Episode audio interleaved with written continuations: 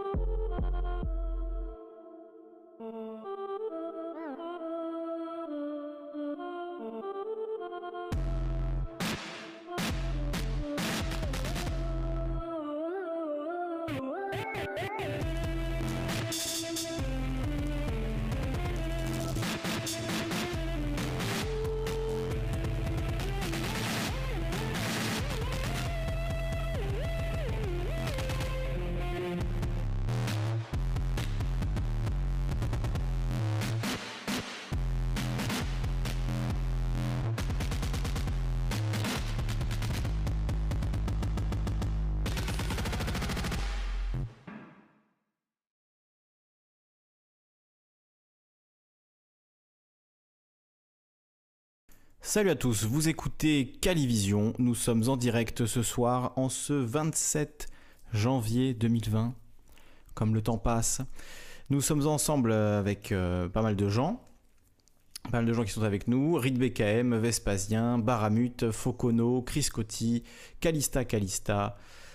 Il y a Samuel qui est là également, Goron qui est avec, nous, j'ai vu aussi quelqu'un qui a posté euh, assez tôt dans la journée et qui parlait euh, précisément du, du NED, euh, qui est un, fonds d'aide au développement de la démocratie, fonds américain, qui est souvent lié à, George Soros, ou en tout cas à des institutions qui sont proches de, lui, et qui, qui, sert à financer pas mal de ces mouvements, ou en tout cas qui s'ingère d'une certaine manière dans certains de ces mouvements. Donc on va en parler ce soir. C'est dommage, là je vois plus son, son commentaire, puisqu'il l'a dit avant le début de, l'émission.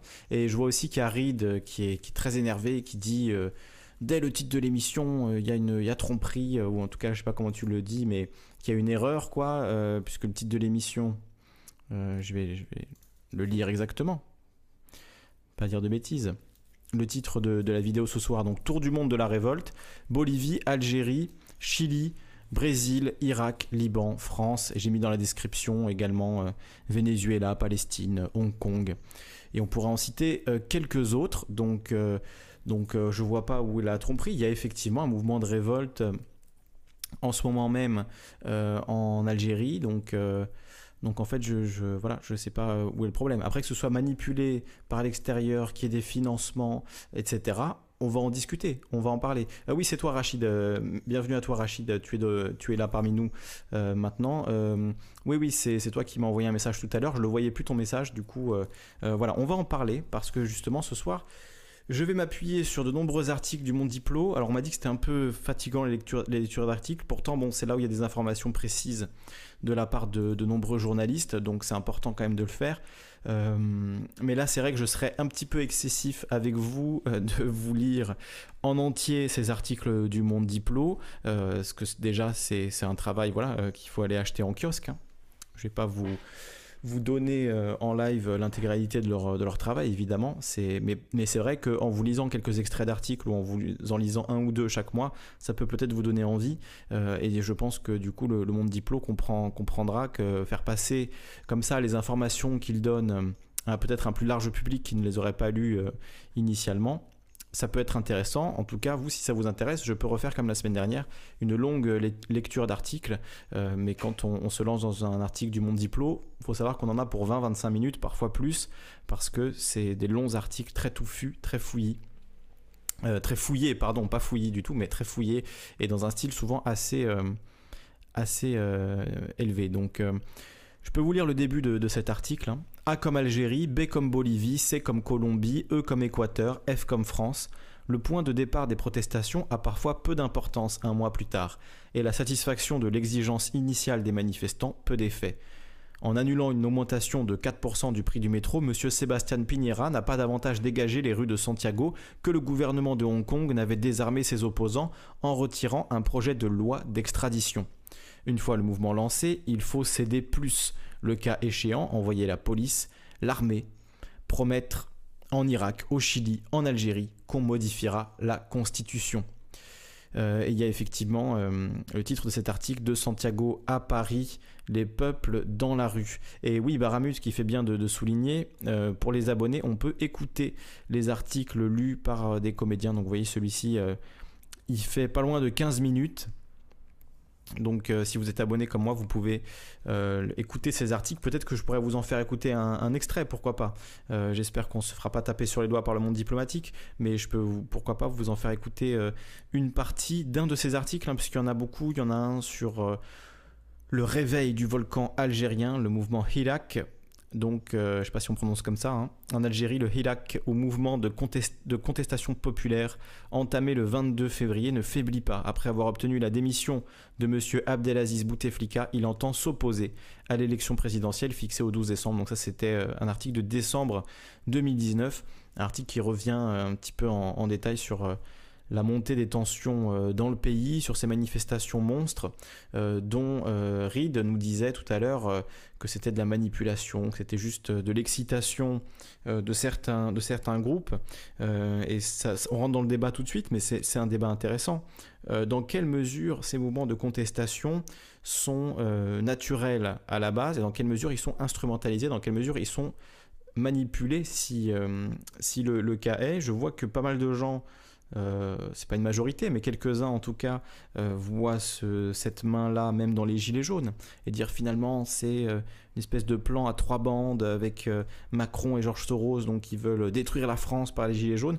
Bon, moi je suis pas du tout convaincu par ce type d'argument, d'argumentation, parce que d'ailleurs quand on se pose la question, mais, mais pourquoi en fait? Pourquoi est-ce que les, les milliardaires finalement joueraient contre Macron en, aidant le mouvement des gilets jaunes? Ben il n'y a pas de réponse. Par contre, ce genre de choses, il faut pas dire non plus que ça n'existe pas, que ça n'existe jamais, euh, puisqu'il y a cet article là aussi du, Monde Diplo. Euh, donc euh, cet article du Monde Diplo qui s'appelle, je vais remonter un petit peu, très joliment illustré par des peintures de Martin Bureau. donc cet article du Monde Diplo, il s'appelle Changement de régime clé en main. Et il est absolument fascinant et passionnant. Et justement, il est question de ce dont tu parlais tout à l'heure, Rachid, euh, donc euh, le, NED. Rachid nous dit Je suis algérien de Kabylie. Le début de la révolte est légitime, mais après, il y a eu reprise du mouvement. oui, comme souvent, hein, c'est souvent, le, souvent le cas. et justement, cet article-là du Monde diplomatique, ben, il explique en fait comment le mouvement de Belgrade dans les années 90 a obtenu la chute de Slobodan Milosevic en étant notamment aidé par ce type d'association. Donc ça c'est un article qui s'appelle Changement de régime clé en main. Extrêmement intéressant aussi. Euh, peut-être qu'on peut, s'en écouter un extrait. il dure 26 minutes celui-là, il est aussi très très long. Euh, allez, je vous mets le début, on va voir un peu ce que ça donne et puis on va commencer, on va commencer comme ça. Ça ne marche pas. Changement de régime clé en main. Une enquête d'Anna Otasevich, journaliste et réalisatrice, Belgrade. Lue par Lisa Ours. Le monde diplomatique. Enquête. Leur saga commence un jour d'automne 1998, dans un café du centre de Belgrade. La plupart des jeunes présents ont fait leurs armes dans les manifestations étudiantes de 1992, puis de 1996-1997 en fondant le mouvement Otpor, Résistance. Ils veulent désormais faire tomber le président yougoslave Slobodan Milosevic, qui, au pouvoir depuis 1986, vient de reprendre en main les universités. Pour impressionner une fille du mouvement, l'un des étudiants, M. Nenad Petrovic Duda, esquisse sur un bout de papier un point noir levé. Un matin de novembre, des pochoirs du symbole d'Otpor apparaissent sur les murs du centre-ville, accompagnés de slogans contre le régime. Quatre jeunes militants sont arrêtés et condamnés à 15 jours de prison. Le point levé est repris à la une du quotidien Nevni Telegraph, dont le rédacteur en chef, Slavko Kourouvidja, est convoqué au tribunal. Otpor est apparu comme une force nouvelle. Avec ce procès, nous sommes rapidement devenus célèbres, raconte M. Serja Popovic, à l'époque étudiant en biologie marine et musicien, qui rêvait de devenir une vedette du rock avant de se lancer en politique. Cette force comptait au départ une trentaine d'étudiants. Un an plus tard, des milliers de personnes brandissaient le symbole d'Otport dans tout le pays. Nous avons vite monté une infrastructure dans les centres universitaires. Les partis d'opposition étaient désunis, la jeunesse venait chez nous, explique le cofondateur du mouvement. La petite taille de l'organisation et son fonctionnement horizontal, sans chef officiel, se révèlent des atouts pour affaiblir et discréditer le régime par la satire. Le mouvement cherche avant tout à mobiliser la population et surtout la jeunesse, qui affiche son désintérêt pour la vie politique. Hotport rassemble aussi bien des monarchistes ou des sociaux-démocrates que des libéraux. Une absence de colonne vertébrale revendiquée. nous ne faisions rien de trop politique parce que c'est ennuyeux. Nous voulions que nos interventions soient distrayantes et surtout qu'elles fassent rire, dit M. Popovitch, qui voue un culte au Monty Python. Quand par exemple un groupe d'Otpor fait défiler un âne affublé de fausses décorations militaires à Kruzevac en Serbie centrale, la police arrête les jeunes mais ne sait que faire de l'âne. Dans une scène rocambolesque, des policiers ont essayé de pousser l'animal dans un fourgon à coups de matraque, raconte M. Serjan Milivojevic, un ancien militant. La foule criait Ne touchez pas au héros national. Les coups d'éclat humoristiques suivis d'arrestations font la une des journaux, tandis que la répression policière contribue à éroder la légitimité du pouvoir en provoquant des divisions chez les partisans de Milosevic. Alors voilà, je vais vous laisser les trois premières minutes parce qu'on va pas écouter l'intégralité de l'article. Euh, voilà, je voudrais pas euh, déflorer le travail euh, du monde diplomatique, mais surtout l'extrait que je voulais vous lire, il est bien plus loin. donc, on nous raconte ensuite que ces jeunes étudiants, bah, ils ont grandi, ils ont élargi leur mouvement, ils sont présentés aux élections.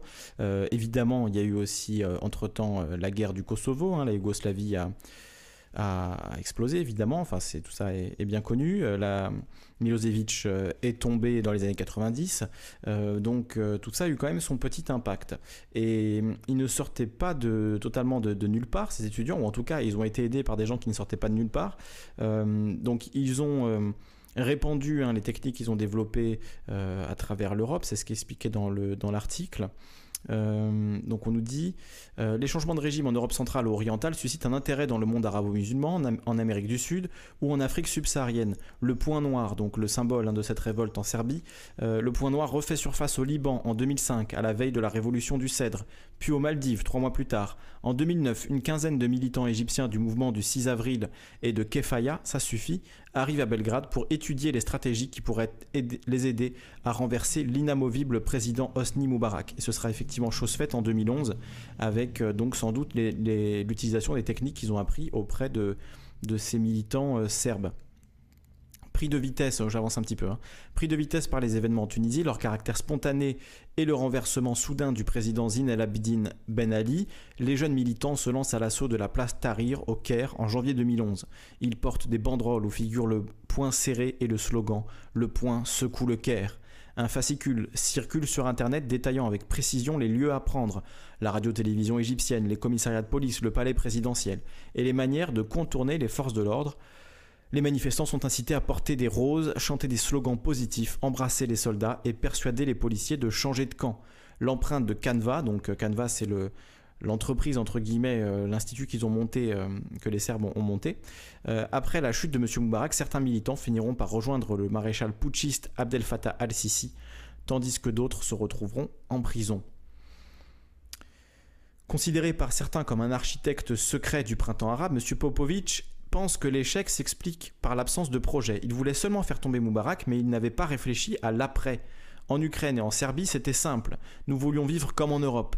Mais pour les pays arabes, il n'y a pas de modèle positif. Les frères musulmans et l'armée sont arrivés et les militants ont fini en prison. C'est triste à mourir. Donc ensuite, il parle de son amitié avec Nicolas Maduro, hein, ce monsieur euh, Popovic. Euh, donc il parle de son, de son rôle, enfin en tout cas de ce qu'il pense du, Venezuela, donc euh, du fait qu'effectivement euh, il faut faire tomber le, régime au Venezuela. Mais voilà, l'extrait que je voulais vous lire, donc euh, il, était, il était là. Alors attendez. Voilà, c'est tout ce passage-là, ces trois paragraphes. Bon, je vous les lis. Donc le cas du Venezuela montre comment les objectifs de Canva se révèlent parfaitement compatibles avec ceux du gouvernement américain. Promu à travers l'Agence pour le développement international des États-Unis, l'USAID, et son bureau des initiatives de transition, l'OTI. Dans une note de novembre 2006 révélée par Wikileaks, M. Brownfield décrivait la stratégie américaine au Venezuela. Renforcer les institutions démocratiques, pénétrer la base politique du régime, diviser le chavisme, protéger les intérêts vitaux des États-Unis, isoler Chavez internationalement. Vous avez vu qui se glisse au milieu, protéger les intérêts vitaux des États-Unis. Avant de conclure, ces objectifs stratégiques représentent la partie la plus importante du travail de l'USAID OTI au Venezuela. Si on retrouve la trace du canevas en Bolivie ces derniers mois, alors il y a l'article justement que je voulais euh, vous lire en partie là aussi sur la Bolivie, il n'est jamais intervenu chez plusieurs alliés essentiels des États-Unis, comme l'Arabie saoudite, les, Émirats arabes unis ou le Pakistan. Voilà, comme par hasard. Où pourtant il y a des mouvements sociaux aussi, comme il y en a eu au Bahreïn, mais pareil, le Bahreïn n'a pas reçu de soutien international et la révolte pacifique étudiante a été matée dans la, plus grande violence hein, sur, sur l'île du Bahreïn. On en a déjà parlé dans cette émission. Je monte un tout petit peu mon micro. Est-ce que vous m'entendez mieux à présent? Donc je continue euh, la lecture euh, parce que là on arrive sur ce, dont parlait Rachid tout à l'heure, euh, donc le cas de la NED. De nombreux acteurs internationaux avaient intérêt à faire tomber Sloba, Slobodan Milosevic, explique M. Popovic. Nous avons eu des relations avec des gens sérieux dans l'administration Clinton, des gens et des organisations avec lesquels nous pouvions parler de politique et obtenir de l'argent, comme la Fondation nationale pour la démocratie, la fameuse NED, l'Institut républicain international et l'Institut national démocratique qui collaborent avec les partis, politiques, puisque donc l'IRI euh, c'est l'Institut du Parti républicain et le NDI c'est l'Institut du Parti démocrate. Donc euh, chacun finance euh, des, des, groupes dans d'autres pays si ça sert les intérêts vitaux des États-Unis, évidemment donc euh, l'ANED, l'IRI et NDI qui, collaboraient avec des partis politiques et Freedom House qui travaillait avec les médias. Bien qu'officiellement non gouvernementales, ces quatre, ces quatre institutions sont directement issues des deux grands partis politiques américains ou financées par le Congrès et le gouvernement des États-Unis. L'ancien ambassadeur américain en Bulgarie, en Croatie et en Serbie, M. William Dale Montgomery, a raconté comment la secrétaire d'État de l'époque, Mme Madeleine Albright, avait fait du renversement de Milosevic une priorité en soutenant notamment Otpor, donc le, mouvement de résistance dont il était question au début de l'article. L'opposition s'est montrée avec Madeleine Albright. L'opposant Vuk Draskovic lui faisait le baise-main. La photo de la scène a été utilisée par le pouvoir. Ce type de rencontre pour prendre des photos, ce n'est pas du soutien. C'est pourquoi nous n'avons jamais pris de photos avec eux, commente M. Popovic. Nous ne savions pas comment renverser Milosevic. Puis il a appelé à des élections anticipées et nous avons soudainement eu l'occasion de lancer une campagne ciblée contre lui, a raconté M. James O'Brien, alors envoyé spécial du président Clinton dans les Balkans. William Clinton, c'est Bill Clinton. Cet ancien directeur de la planification politique au département d'État est devenu depuis le vice-président d'Albright Stonebridge Group, ASG, l'une des nombreuses sociétés américaines fondées par les anciens fonctionnaires représentants de l'armée et diplomates qui sont revenus après la guerre pour acheter des entreprises publiques au Kosovo. Voilà, c'est de ça que tu parlais, hein, euh, Rachid. Donc euh, voilà, Canva, euh, c'est leur Bible qui décrit les 180 actes à faire dans les manifs, fleurs, chants, pancartes, et pour finir, grève et blocage. Alors, j'entends bien ce que tu dis, mais ça ne veut pas dire que tous les mouvements type résistance pacifiste, type grève, blocage, etc., sont financés par la NED. Il hein. faut bien bien être conscient que euh, l'ANED, Canva, etc., ils aident euh, à faire tomber le pouvoir dans des régimes qui ne sont pas des soutiens des intérêts vitaux des États-Unis ou qui mettent en danger les intérêts vitaux des États-Unis. Pour reprendre l'exemple de la France et des Gilets jaunes, c'est pas le cas de la France, c'est-à-dire je pense pas que l'État profond américain fasse pression sur la France pour qu'il y ait un changement de régime en France, étant donné qu'aujourd'hui Emmanuel Macron finalement, euh, voilà, pour les capitalistes, c'est du petit lait, euh, il, est, au top, quoi. Donc pourquoi on changerait Emmanuel Macron, tout comme pourquoi on changerait le roi Salman en Arabie Saoudite?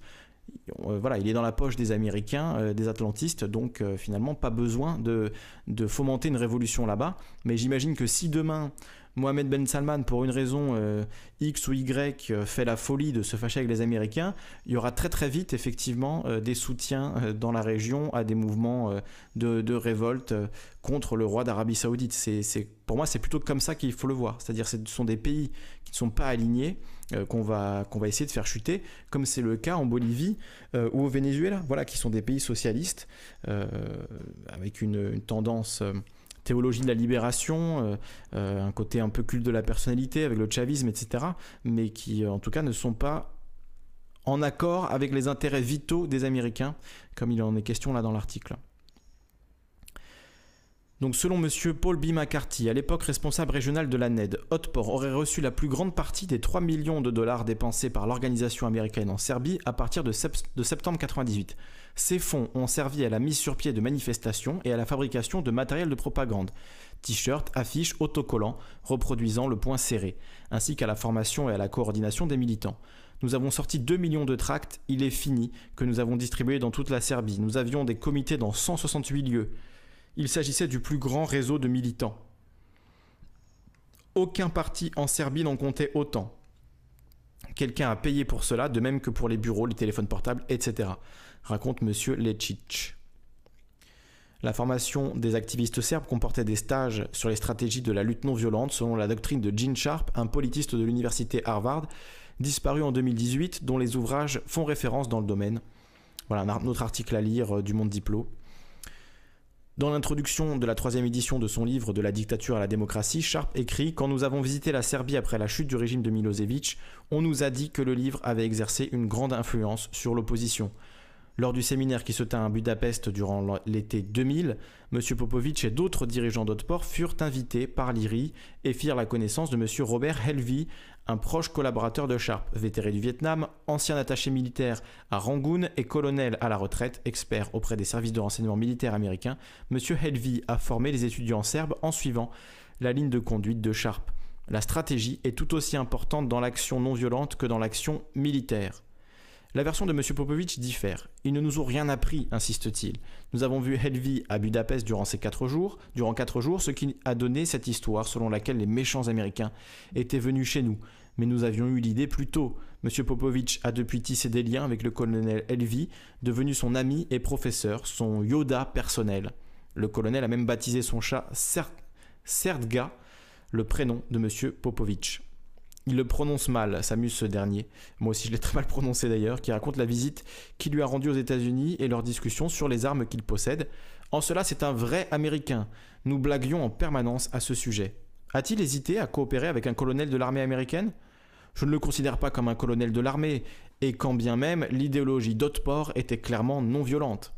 Dans le même temps, il définit la stratégie qu'ils enseignent tous deux comme une guerre par d'autres moyens, une guerre asymétrique, nous n'étions pas un groupe de gamins naïfs, mais des militants politiques sérieux. Selon le Washington Post, l'opération contre Milosevic aurait coûté 41 millions de dollars aux États-Unis. Ce fut le début d'un effort exceptionnel pour détrôner un chef d'État étranger, non pas à travers une opération secrète, à l'instar de celle de la CIA euh, qu'elle a menée en Iran ou au Guatemala, mais en utilisant des techniques d'une campagne électorale moderne.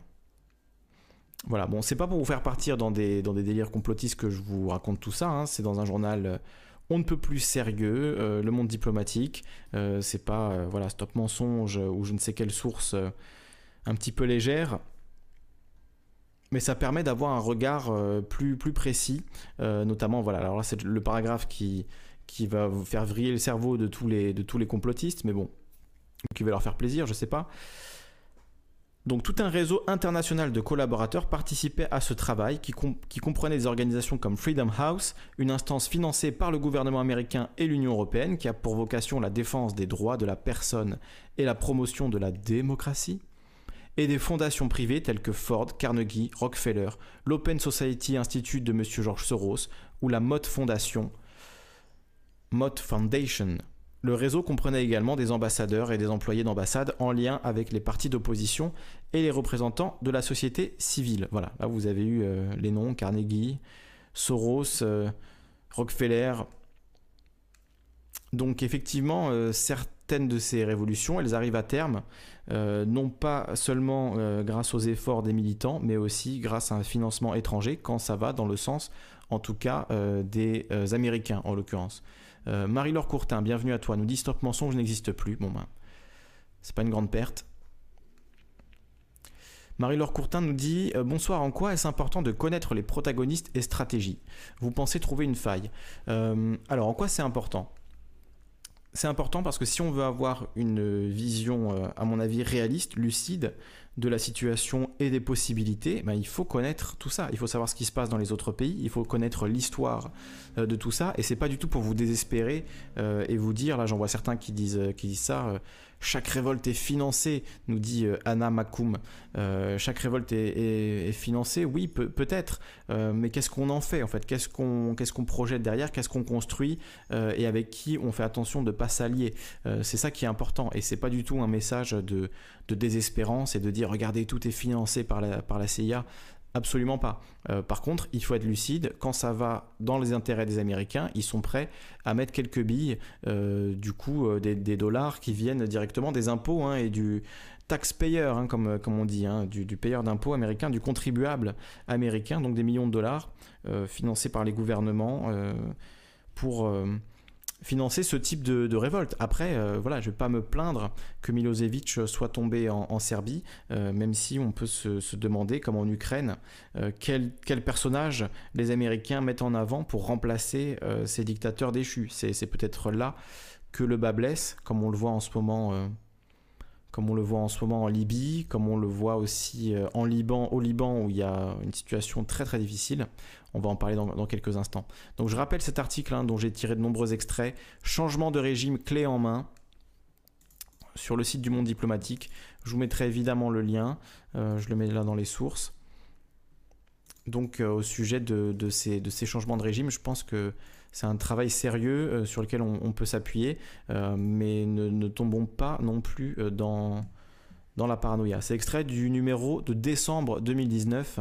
Donc, changement de régime clé en main, comment exporter la démocratie libérale, article de Anna Otazevich. Extrait du Monde diplomatique, décembre 2019. Page 1, 17 et 18 pour être précis. C'est un très long article, hein, comme je vous l'ai dit.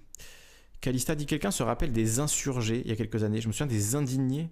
C'était pas, c'était pas plutôt les indignés. Euh, Rachid nous dit euh, le pauvre Venezuela, ça fait des années qu'ils sont sous embargo, sanctions des États-Unis, pas le droit de vendre leur pétrole, pas le droit d'acheter des médicaments. Première étape pour mobiliser leur population. Et Rachid Amar dit c'est important pour ne pas être un mouton. Euh, oui, alors je sais pas si le terme de mouton, je le reprendrai à mon compte, mais en tout cas c'est important pour pas se laisser manipuler, pour pas se, voilà, se laisser faire euh, par, euh, par nos dirigeants et, bien être lucide voilà, sur euh, qu'est-ce qui se fait, qu'est-ce que, quels sont les risques en fait d'un mouvement révolutionnaire quand il n'est pas maîtrisé, quand il n'est pas réfléchi, et aussi comment on développe, comment on développe des, stratégies en fait de, de, conquête du pouvoir. C'est ça qu'il est important d'étudier. Qu'est-ce qui a fonctionné dans les autres pays, de quelle manière, pourquoi. Ça, je pense que c'est quand même important. Oui, Calissa, tu parlais des indignés. Oui, effectivement, les indignés en 2010-2012, euh, les indignados espagnols, le mouvement du, 15 mai, le mouvement des places. Ensuite, en France, ça a donné Nuit debout. Euh, tout ça, évidemment, ça, fait longtemps que ça dure. Hein. Occupy Wall Street aux États-Unis. Euh, et, là, aujourd'hui, il y a encore plein de mouvements similaires sans parler des printemps arabes, évidemment, hein, aussi, à partir de 2011, et des conséquences qu'ils ont eues jusqu'à maintenant. Et ça, ce que ça nous montre, c'est que l'histoire n'est pas figée. C'est pas parce qu'aujourd'hui, en, début 2020, là, le 27 janvier 2020, on est euh, sous la 5ème République en France, que demain, on peut pas avoir une nouvelle constitution, on peut pas avoir un nouveau... Euh, un nouveau régime, une nouvelle république, une nouvelle façon de fonctionner, une nouvelle démocratie avec euh, plus de décisions pour le peuple, c'est pas invraisemblable et c'est pas impossible et tout n'est pas n'est pas maîtrisé. Euh, sinon, euh, euh, on, ne serait même pas, en fait, là, ce que je vous ai, ce que je vous ai lu sur la net, etc., on ne serait même pas au courant. Si tout était parfaitement maîtrisé, secret, etc., on ne serait pas au courant de, tout ça. or, on le sait, on peut le voir, on voit que c'est une stratégie, que c'est une lutte de pouvoir, que c'est une sorte de guerre informationnelle. Donc, il faut en être conscient, il faut y participer intelligemment, activement, essayer de rester des citoyens lucides et pas nous laisser embarquer dans des, récits des, des gouvernants. Voilà pour, euh, pour un peu situer le, la ligne. Vive le RIC, nous dit Vespasien. Ah oui, voilà, vive le RIC, vive le référendum, vive la démocratie réelle et authentique, vive la décision du peuple pour le peuple et par le peuple. Hein. vive l'écriture des règles, non pas par des représentants, mais par les gens directement, par les femmes et les hommes de ce pays, et d'autres pays évidemment. Marie-Laure Courtin dit désolé, je ne veux rien saboter. Non mais t'inquiète pas, il hein, n'y a pas de question bête. Hein. Il n'y a pas de question bête. La seule chose qui est bête, c'est de se retenir de poser une question parce qu'on a peur de passer pour, pour un idiot ou une idiote. je pense que c'est. Enfin, moi, moi-même, je suis le premier à reconnaître, même quand je, je ne sais pas quelque chose qui peut, être, qui peut apparaître évident, et ben voilà, il faut le reconnaître, il faut être honnête, et puis on apprend des choses tous les jours, on ne peut pas tout savoir, donc, donc évidemment, la question se pose. Après tout, pourquoi s'intéresser à ces changements de régime dans des pays lointains Est-ce que ça nous concerne vraiment? Euh, Moi, je maintiens que oui. Après, on peut ne pas être d'accord. Je maintiens que ça nous concerne et que plus on en saura sur euh, ces régimes, plus on, plus on comprendra comment ils sont tombés, comment ils ont évolué, euh, qui a financé quoi, etc.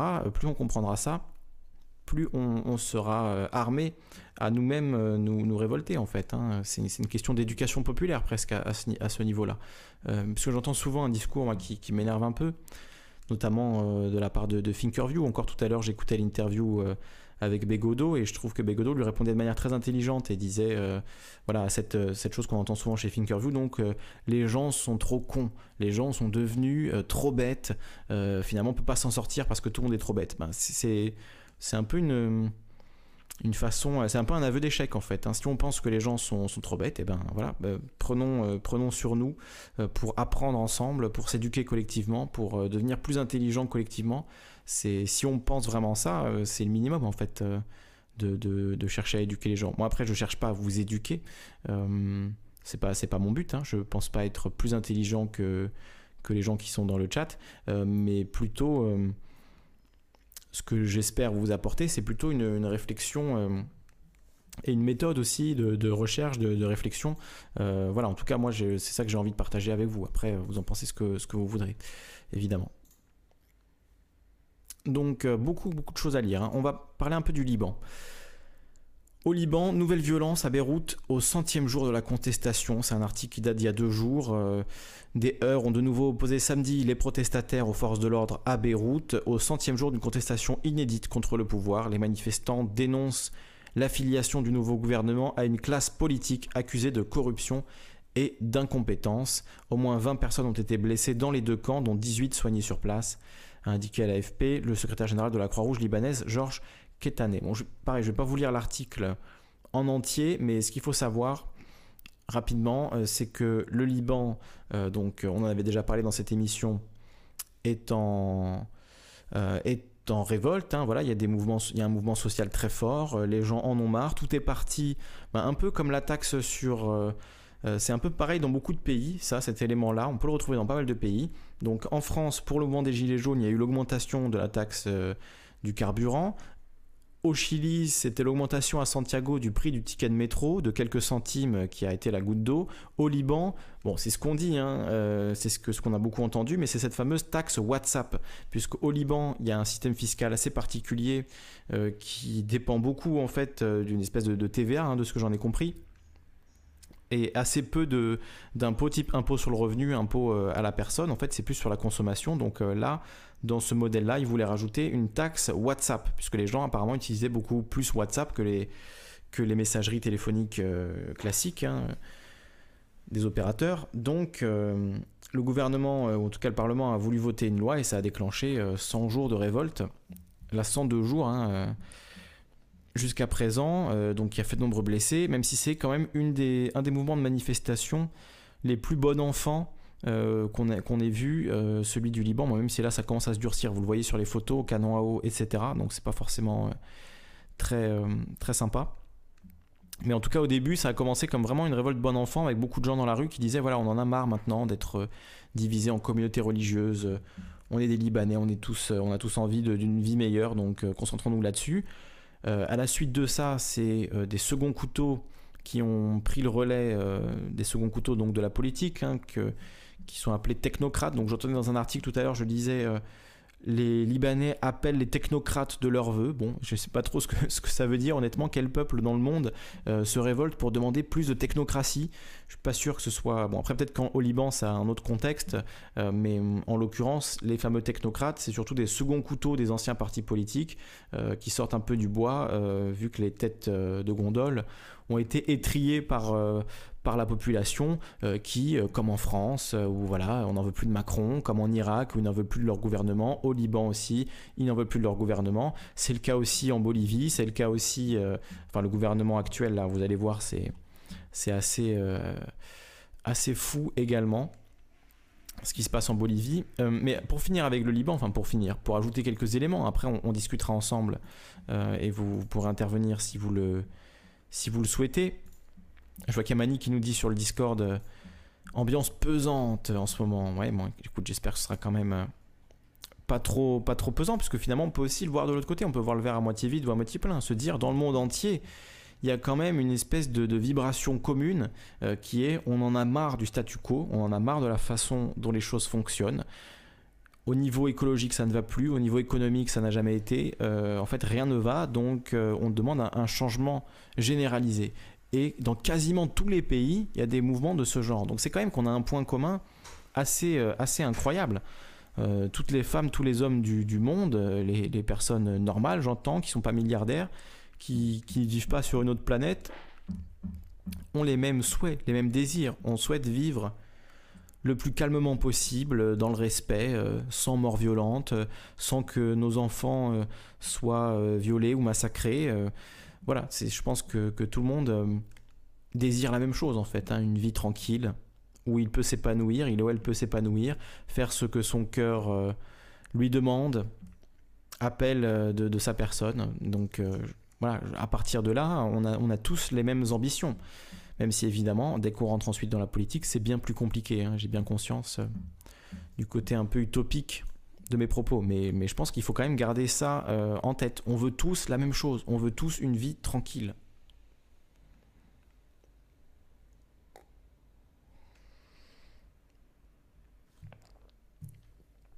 Alors, vous êtes nombreux sur le chat, donc j'essaie de faire un peu le tri dans, les messages. C'est pas toujours simple.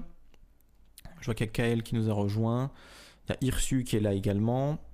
Ageta Yabo. Euh, Max Looper qui est là également.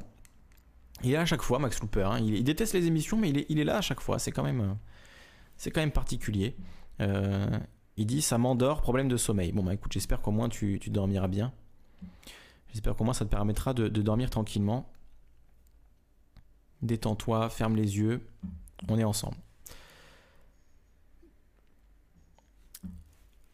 Alors, euh, El Maghrébin nous dit euh, Pas bête, je pense qu'il veut dire par influence sans se poser de questions. Il n'a pas tort. C'est propre à quasi tous les pays en fait. Les gens se disent que les médias et gouvernements veulent sûrement leur bien, etc. Euh, oui, c'est vrai que l'instinct initial, c'est de se dire ben, le gouvernement est là pour nous servir, les médias sont là pour nous informer, et il n'y a pas de il n'y a pas d'alliance de circonstances entre ces deux entités. Euh, au contraire, même ils nous sont présentés plutôt comme étant opposés. Euh, mais c'est vrai que quand on gratte un peu, on voit qu'il y a des intérêts de classe qui sont très bien expliqués par des sociologues comme les Pinsons Charlot, qui ont fait toute cette euh, sociologie des classes supérieures et qui montrent bien qu'effectivement, dans un certain milieu, alors ça c'est vraiment le, le haut du panier, euh, on n'a pas de télévision. Hein. On ne regarde pas la télévision euh, chez Martin Bouygues, alors que c'est propriétaire de TF1. Vous saisissez l'ironie. Donc c'est bien euh, qu'ils ont conscience que c'est une forme de, poison qu'ils disséminent et que eux-mêmes ne vont pas se soumettre ou soumettre leurs enfants à, ce poison. Donc il y a un intérêt de fait entre les milliardaires et les gros médias qu'ils détiennent. Hein. en même temps, ça, ça, paraît assez logique. Et c'est pas qu'un intérêt économique. Donc euh, oui, il faut être prudent à ce qu'on lit partout euh, et, faire attention, peser toutes les informations, euh, se renseigner au plus près des sources, même si c'est pas facile, évidemment.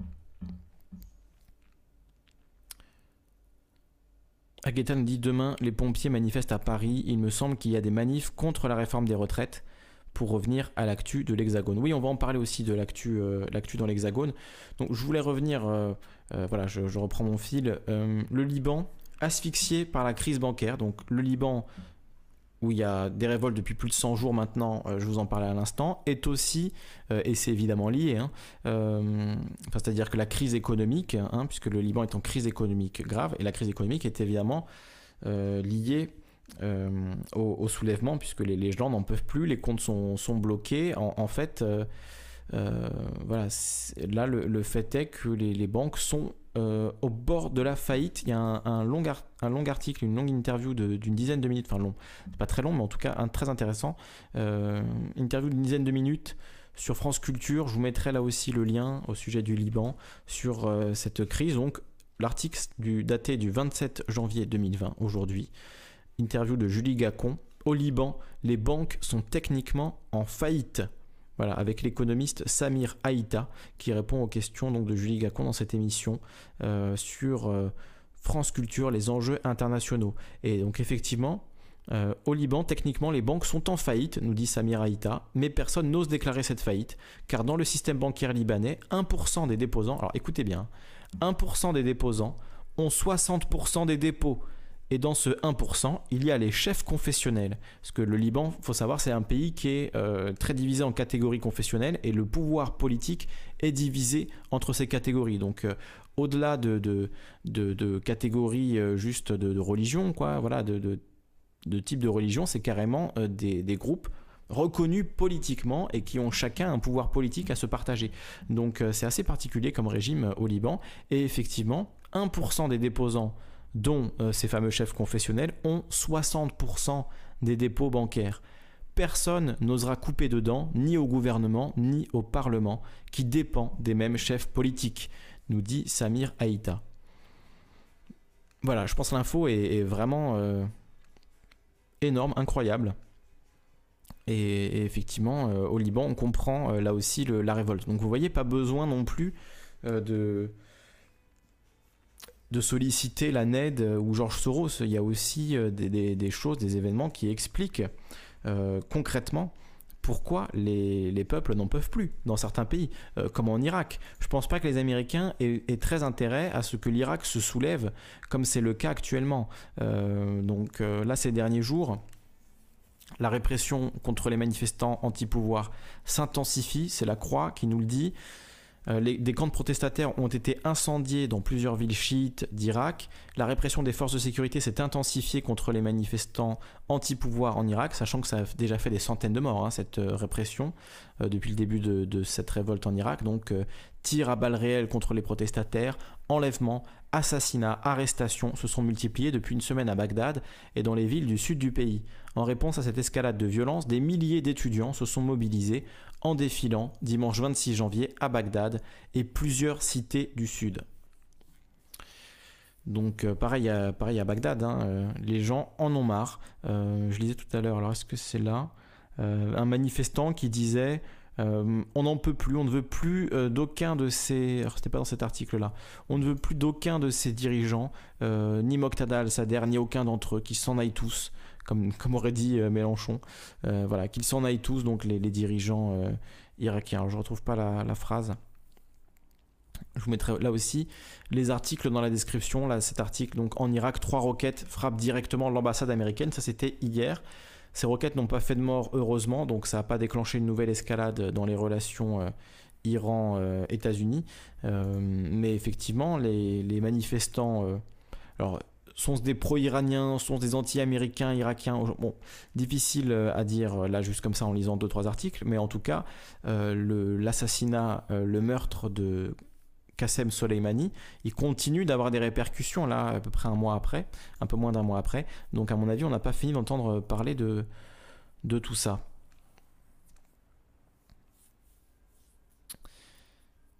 Rachid Amar nous dit c'est c'est des fous évangélistes sionistes qui poussent à l'avènement de leur Messie. Ils veulent reconstruire une troisième fois le temple à Jérusalem pour le faux Messie. Ils sont à fond dans la fausse religion. Ou alors fausse religion, vraie religion.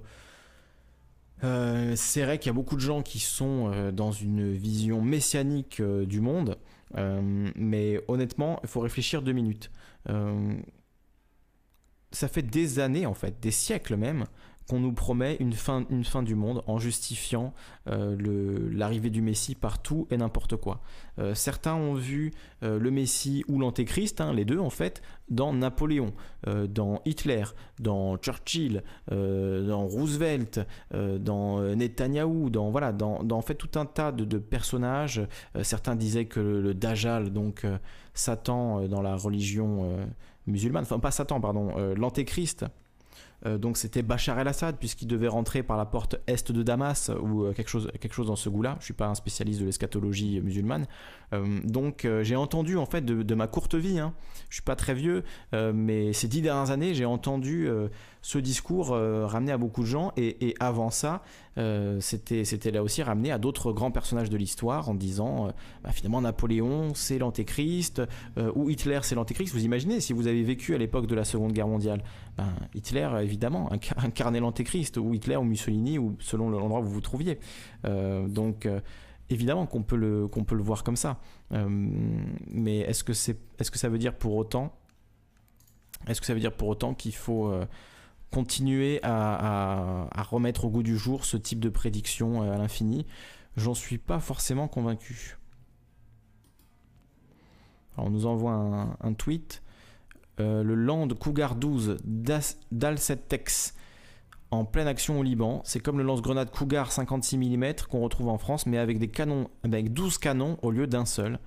Alcetex est une entreprise française qui fait les Gli 4 les GM2L et futur LBD.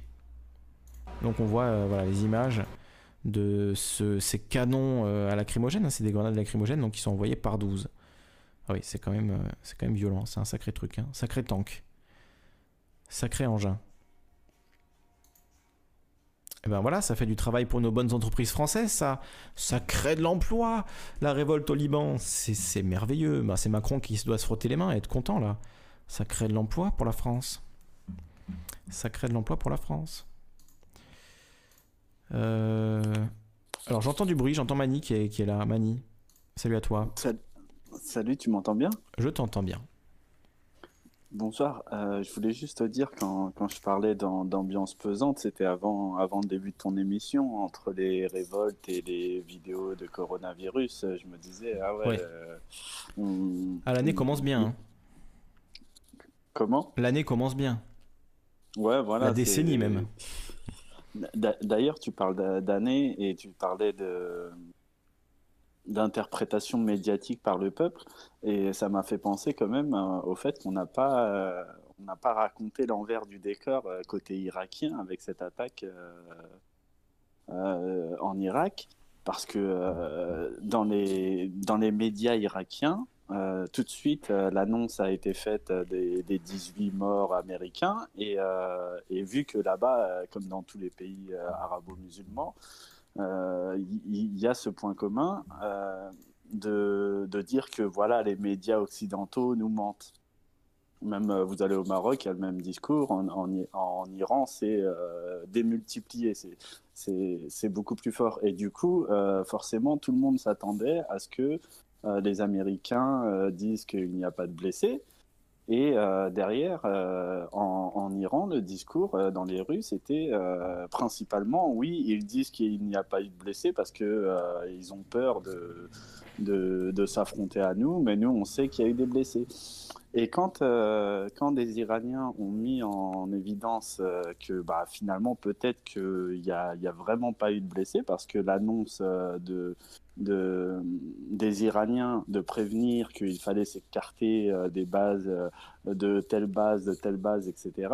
Et quand ils ont commencé à, à remettre les choses euh, un petit peu comme elles s'étaient passées, et non pas comme on voudrait l'interpréter d'un côté ou de l'autre, parce qu'aujourd'hui, le mur euh, médiatique, au final, avec Internet, euh, ben, il y a quand même des gens qui arrivent à se renseigner euh, de l'autre côté, etc. Ça, hmm. c'est pas, ça circule. L'information circule beaucoup plus qu'avant. D'ailleurs, je, voudrais faire, je voudrais faire le lien pour répondre juste à, à Mehdi Djerba, qui nous pose la question, qui nous dit une question Kali. Y a-t-il eu au cours de l'histoire de l'humanité autant d'injustices, de guerres, de catastrophes qu'aujourd'hui? Et alors précisément, en fait, il n'y a jamais eu aussi peu de, guerre euh, et, de, et de meurtres euh, qu'à l'heure actuelle. Il y en a encore beaucoup trop, hein, on est d'accord. Je veux dire, ne me faites pas dire ce que j'ai pas dit. Euh, il y en a encore beaucoup trop. Il y a encore trop de scandales. Enfin, cette émission en témoigne. Et tous les numéros qu'on a fait jusqu'à maintenant, c'est le quoi 85e, 86e numéro. Je vais perdre le compte si ça continue. donc évidemment qu'il y a plein de raisons de soutrer, d'être indigné, d'être choqué d'être révolté, il y en a plein, plein, plein. Mais dans les faits, il y a beaucoup moins de morts dues à des guerres aujourd'hui que ne serait-ce qu'il y a un siècle. Il y a un siècle, on se relevait à peine de la Première Guerre mondiale qui avait fait euh, au bas mot, c'est quoi, 8 millions de morts, je ne sais plus le chiffre exact, mais des millions et des millions de morts, des millions de, de, forces vives de la nation, de jeunes de 18 ans, 19 ans qui sont allés s'entrégorger, de civils tués dans les bombardements, etc. Bon, ça a été un, massacre. Enfin bon, on, le, sait tous.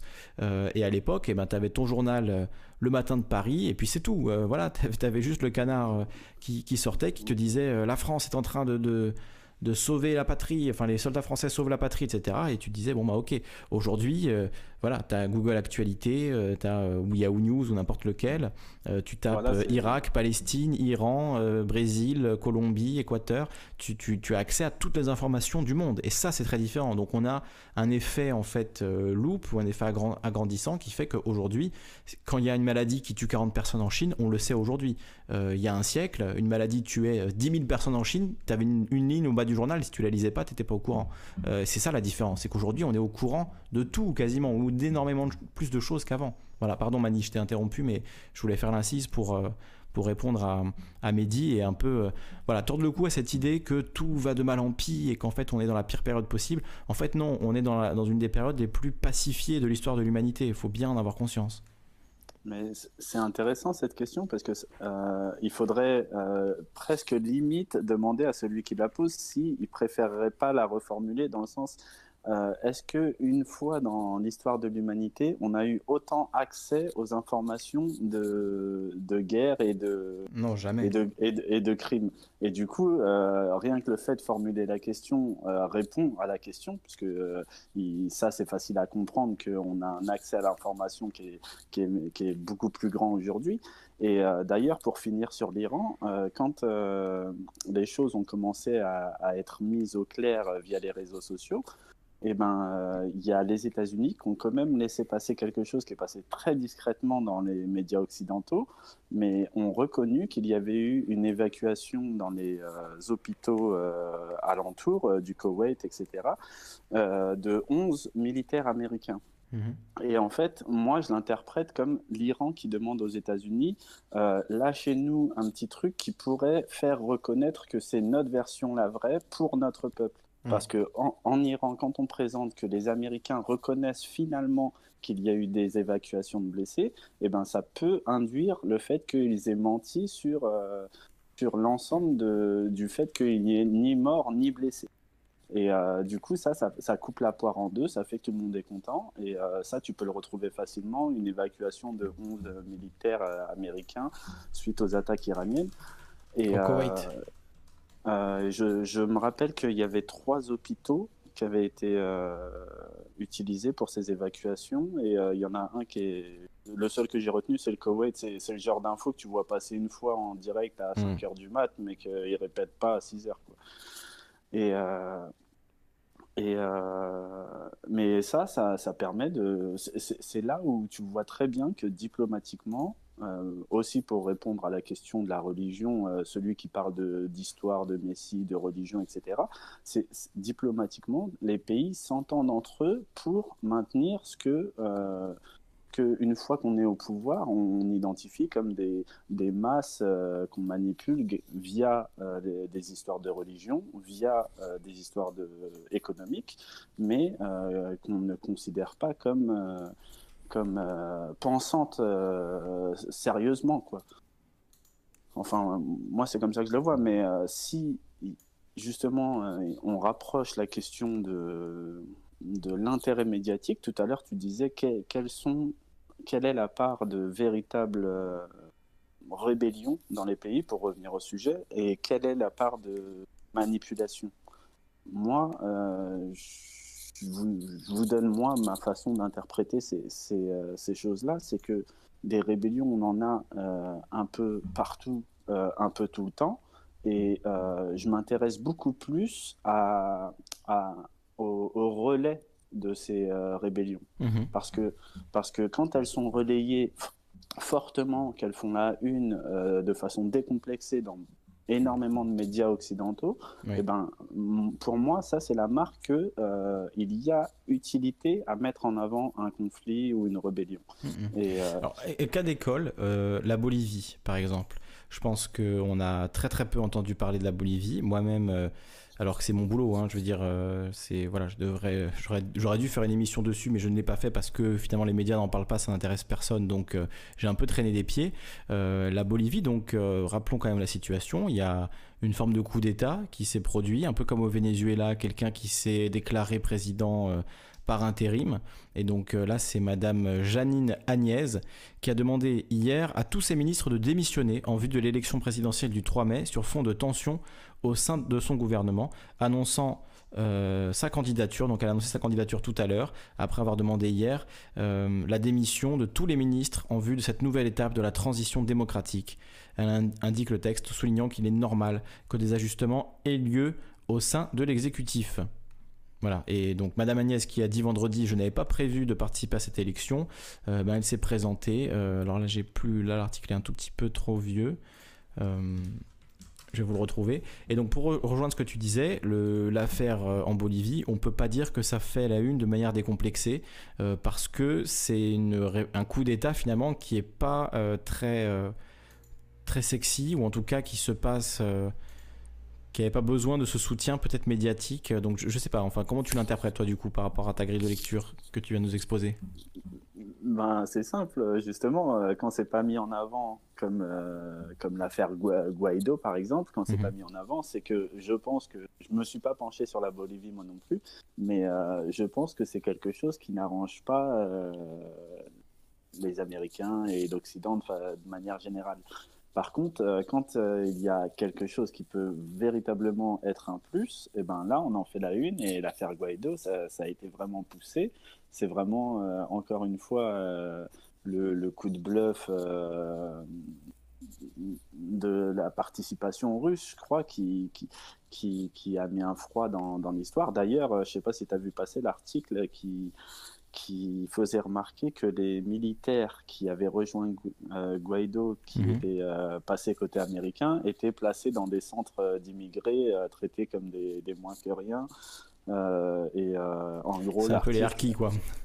Ouais, en, gros, l'article disait que euh, les Américains n'ont aucune reconnaissance pour, pour ceux qui, qui ont qui, qui, les ont soutenus quoi. Mm. Ouais, voilà, c'est qui ont trahi qui ont trahi pour soutenir le, la puissance envahissante et qui se retrouvent finalement rejetés par les deux quoi à la fin, oui. Mm.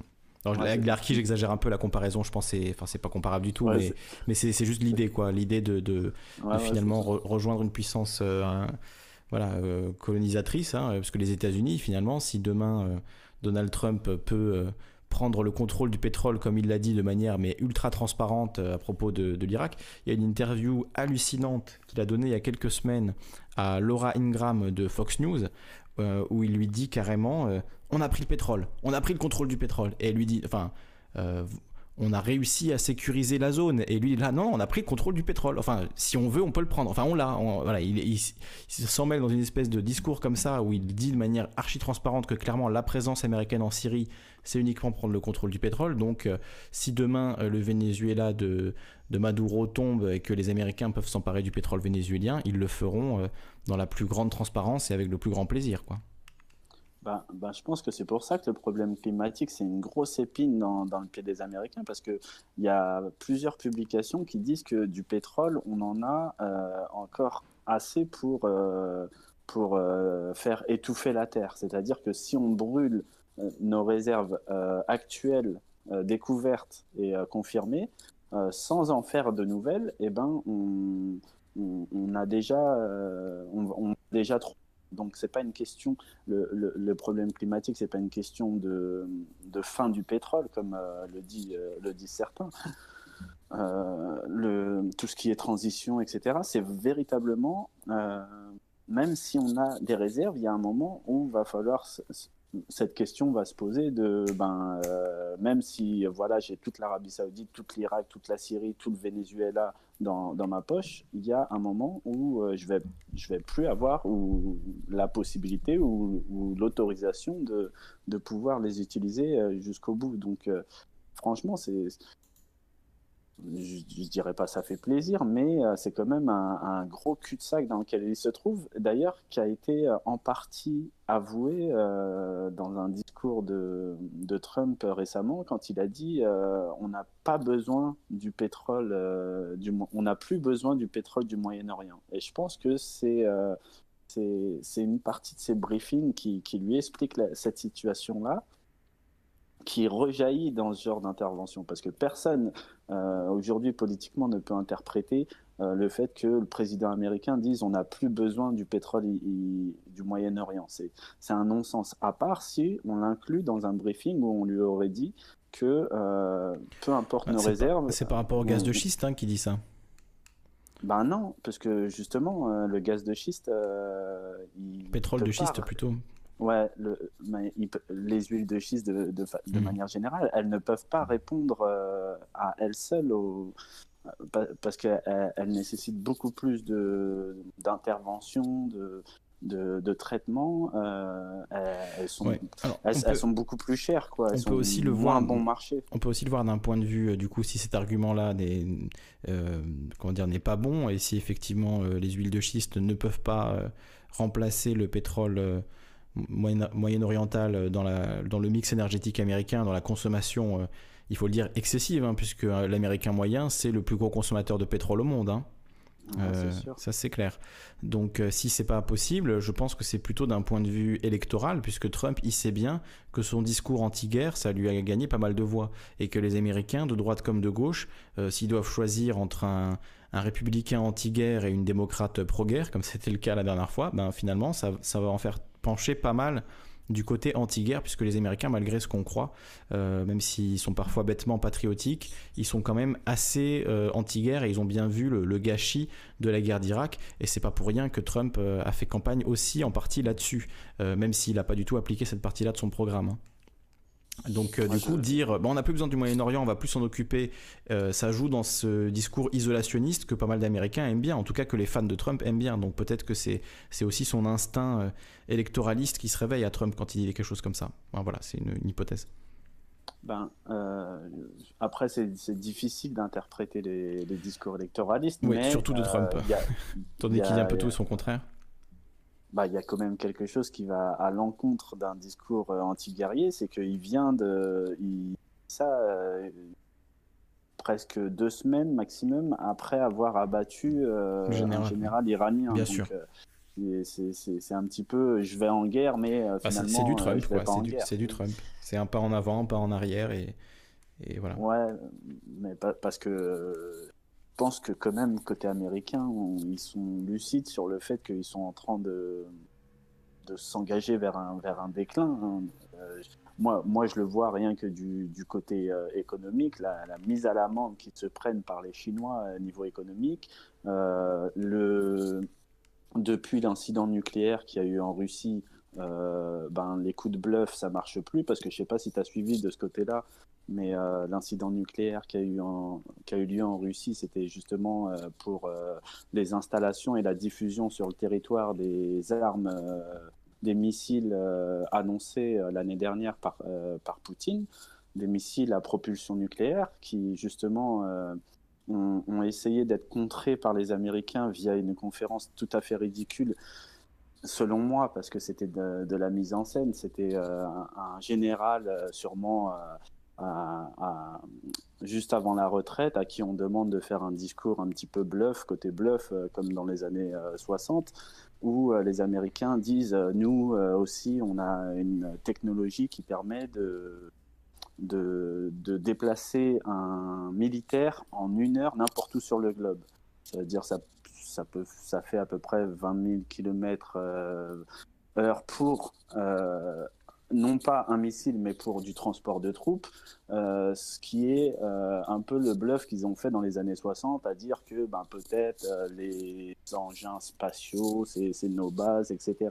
Sauf que les, sauf que les Russes, justement, eux, ils bluffaient pas. Tu vois, c'était pas un truc, on fait une annonce et après on fait semblant de limoger le général, toute une mise en scène, sachant qu'il n'y a rien il n'y a rien, il n'y a pas le début d'une explication sur la technologie mise en avant ou diffusé parce que justement c'est la base du bluff, c'est dire ah il y en a un qui a fauté, on le fait taire, on, on le met dans une boîte et on fait peur aux Russes parce que on pense que les Russes font la même chose avec nous, sauf que les Russes, eh ben ils ont dit bon ben on a annoncé ça l'année dernière, mais nous on tient parole, c'est-à-dire qu'on le diffuse et que on est en train de l'installer dans, dans, toutes nos bases actuellement.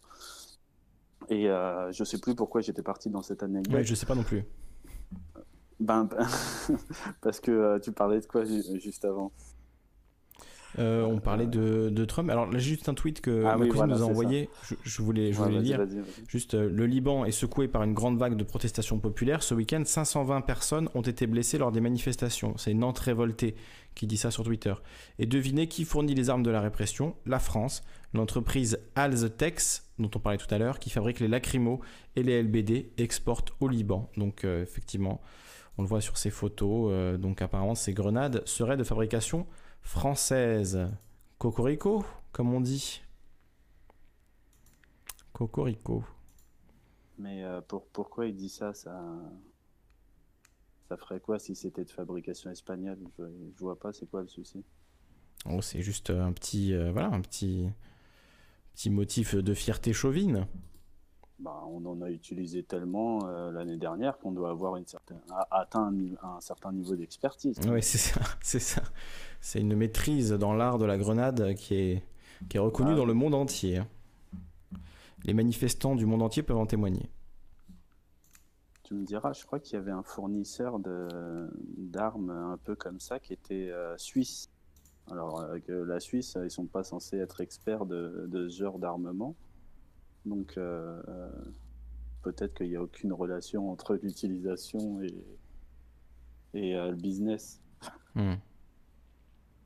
Mais bon, pour revenir sur Trump, quand, quand, tu parles de la Bolivie, euh, toi, de ce que tu as, acheté, euh, vu que tu as acheté un œil sur le sujet, euh, ça, ça, profiterait à, qui? Parce que ben, L'ancien président Evo Morales, il était bolivarien, donc un peu dans une mouvance pas chaviste, mais voilà, bolivarienne. Quoi, donc, donc cet ah, esprit des, des, indépendances des nations. C'est celui qui était président et qui roulait dans sa vieille deux chevaux, là? Euh, Alors, je pense que tu penses plutôt à euh, euh Pepe Mujica, euh, qui est président de l'Uruguay. De l'Uruguay. Ah oui, ça doit être l'Uruguay. La Bolivie, c'est, un pays qui est à côté de, l'Uruguay. Alors, attends, j'ai un article du, du Monde Diplo. Depuis le mois d'octobre, un soulèvement populaire agite la Bolivie révélant la faiblesse de la gauche au pouvoir, donc euh, d'Evo Morales, il a constitué une aubaine pour les franges les plus extrémistes de la droite qui ont profité du chaos pour renverser le président Evo Morales. En dépit d'une violente répression, le régime de facto ne semble pas parvenir à museler la contestation, tandis que le pays s'enfonce dans la crise. Donc il y a un article euh, qui s'intitule En Bolivie, un coup d'État trop facile, un soulèvement populaire qui profite à l'extrême droite, extrait du monde diplomatique de décembre 2019.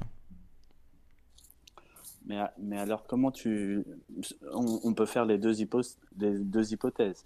Euh, si euh, la médiatisation de, de, toutes ces révoltes est, est, faite, et que moi, moi, je considère que le fait qu'elles soient médiatisées plutôt que passer sous silence, par exemple, on voit bien l'impact qu'a une de rébellion qu'on appelle Rohingya côté chinois, avec des centres de détention, etc., qui, qui ont réussi à percer un peu euh, les médias, mais qui finalement euh, n'intéressent personne, euh, d'un point de vue rédaction en chef, hein, je parle. Mais côté Rohingya ou côté nigérian, je veux dire, partout dans le monde où il y a des révoltes qui, qui ne sont pas intéressantes, dans le sens vraiment d'un intérêt à mettre en avant, euh, et ben, si euh, d'un autre côté, celles qui sont mises en avant ont un intérêt, quel serait l'intérêt pour les médias occidentaux, ou même du monde maintenant, on peut, on peut le dire, de mettre en avant euh, une ébullition mondiale de, de, de, partout Parce que même toi, même nous, que je sais quand on a entendu l'Équateur, le Venezuela, le Chili aussi, c'était très mm. violent. Le Chili, on va en euh, reparler, hein, ça continue au Chili, hein, c'est pas fini. la, la Bolivie, l'Algérie, mmh. l'Irak, le Liban. Hong Kong, ça a été vraiment. J'avais l'impression d'être hongkongais pendant un moment. Oui. Alors Hong Kong, ça s'est calmé là avec le coronavirus, mais ce week-end, il y a encore eu des erreurs avec les policiers, donc donc c'est pas fini non plus à Hong Kong. Hein, faut, faut pas croire. C'est pas parce qu'on en parle moins que. Mais il y a en plus un truc hallucinant, c'est que tu as Trump qui, qui, se, qui va à son bureau et qui signe une déclaration euh, de... C'était quoi l'outrage qu'il a fait au président chinois? C'est la déclaration de soutien aux révoltes de Hong Kong, signée euh, par la, grande signature de Trump.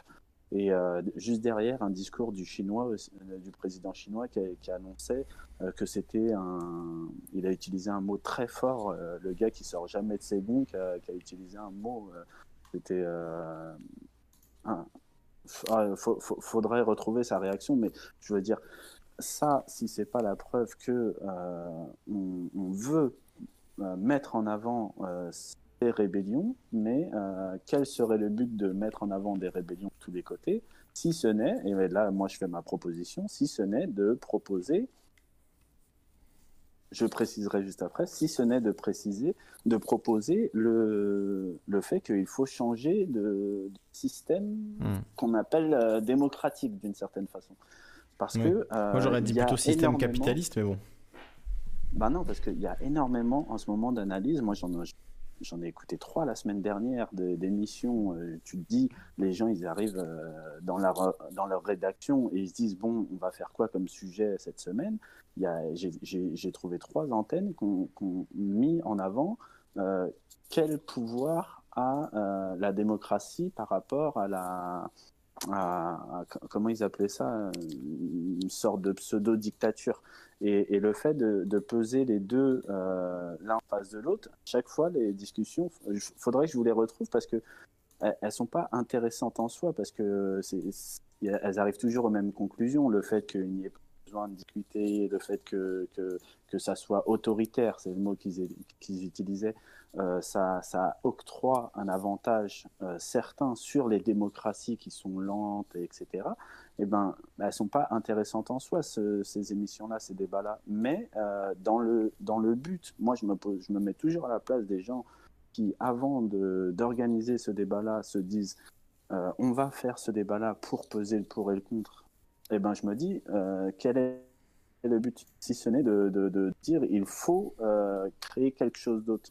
Et au final, c'est pour moi, tout, tout converge vers là. C'est, on, nous montre que côté euh, russe, côté chinois, il y a euh, un communisme qui n'a rien de communisme, ou il y a un autoritarisme qui, n'a, qui, a tout d'autoritaire, parce que. Euh, mais il y a ce discours de, Macron sur le retour de son avion qui n'est pas anecdotique, hein, parce que quand on encore une fois, quand euh, juste après, on a cette opposition entre démocratie et, dictature, c'est pour, euh, dans un second temps, apporter une alternative entre les deux. la démocratie, ça marche pas parce que vous êtes tous pas contents, et en plus, les États qui sont pas démocratiques, eh ben, ils prennent plus d'avance, notamment. Euh, Mani, est-ce qu'on est, est, vraiment en démocratie? Est-ce que c'est bah, vraiment le système démocratique là qui est en question? Non, non, euh, c'est le système, enfin, qui s'approche le. Représentatif, quoi. Oui, mais euh, quand, quand, quand, j'entends démocratie, démocratie dans la bouche de Macron, ou quand j'entends démocratique dans la bouche de, de ces euh, faux débatteurs qui, qui, qui, se considèrent en, démocratie, j'entends hmm. plus, j'entends plus limite de l'autoritarisme. Voilà, on va appeler ça comme ça. Euh, euh, le fait que le président ne puisse pas euh, ordonner à tout le monde de, de, quitter sa maison, de quitter son terrain, de faire ce travail, de se lancer dans, dans l'armée, de, le, fait qu'il n'ait pas une autorité suprême comme l'exemple chinois ou l'exemple russe, fait de, de, notre belle démocratie occidentale un, lui, lui octroie un futur très faible. Et, ça, euh, comme je vous le disais, euh, que ce soit dans les, dans les débats qu'on croise un, un futur très faible, c'est parce qu'on n'a pas la possibilité de s'organiser sur du long terme quand on a comme ça des présidents changeants. C'est à ça que tu, fais, que tu penses? Ben, C'est surtout qu'en termes de, futur faible Non, c'est surtout qu'en termes de stratégie, le truc qui était mis en avant tout de suite dans ces débats-là, c'est euh, le fait qu'on n'a pas de vision euh, sur 20 ans, 30 ans, parce que je ne sais pas, euh, Poutine, il est arrivé en 2000 au pouvoir, donc ça lui fait déjà 20 ans.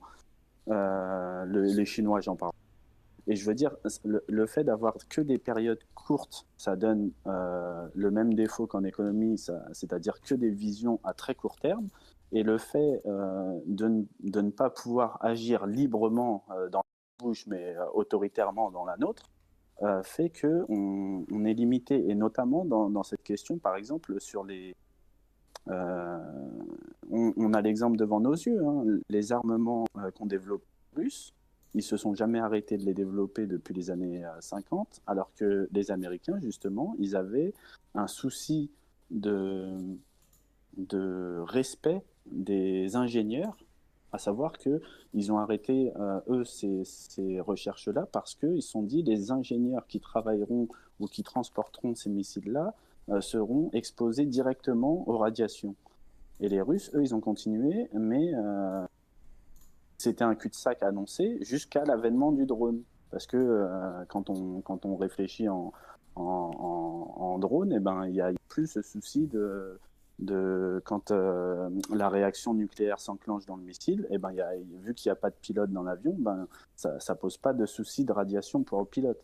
Donc euh, les Russes... Ben, si tu es prêt à lancer une bombe atomique, le, la destinée du pilote, franchement, c'est un peu le cadet de tes soucis, non? Non, non, mais euh, en fait, non, en fait, c'est pas des bombes atomiques, c'est ça que, que qui, est, qui, est, subtil dans le truc, je te l'avais déjà expliqué une fois, c'est le réacteur qui est nucléaire. Hmm. Ça existe des, drones, des drones à réacteur nucléaire, ça, ça existe et, et, ben c'est ce que les Russes ont mis en place, c'est-à-dire que euh, c'est le moteur qui a une capacité nucléaire, c'est-à-dire qu'il peut, il peut voler euh, autour de la Terre pendant, pendant une semaine, pendant un mois, pendant deux mois, il n'y a pas de souci. Et du coup, les boucliers euh, anti-missiles deviennent inopérants parce qu'ils peuvent sortir de l'autre côté et faire euh, trois fois le tour de la Terre en esquivant, en tournant, etc.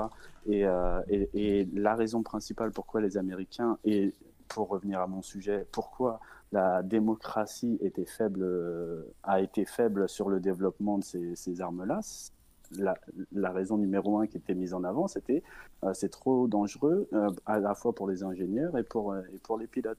Mais, mais là, l'exemple qu'on a eu en Russie avec les ingénieurs qui, pendant un, une diffusion de ces, ces armements, explosent et, et, finissent héros national, c'est que, c'est encore une fois, oui, un régime autoritaire, il peut se permettre de prendre de tels risques de marcher, de, de, faire de la marche forcée sur euh, de l'armement euh, très dangereux comme ça, alors que euh, aux États-Unis, nous, on est une démocratie, donc on va pas envoyer quelqu'un régler un, un, un, mini réacteur nucléaire. il y a beaucoup, beaucoup de contraintes et ces contraintes-là, c'est parce que nous, on prend soin de la population. Tout ça pour en venir où, Mani? Parce que là, j'avoue, je suis plus trop.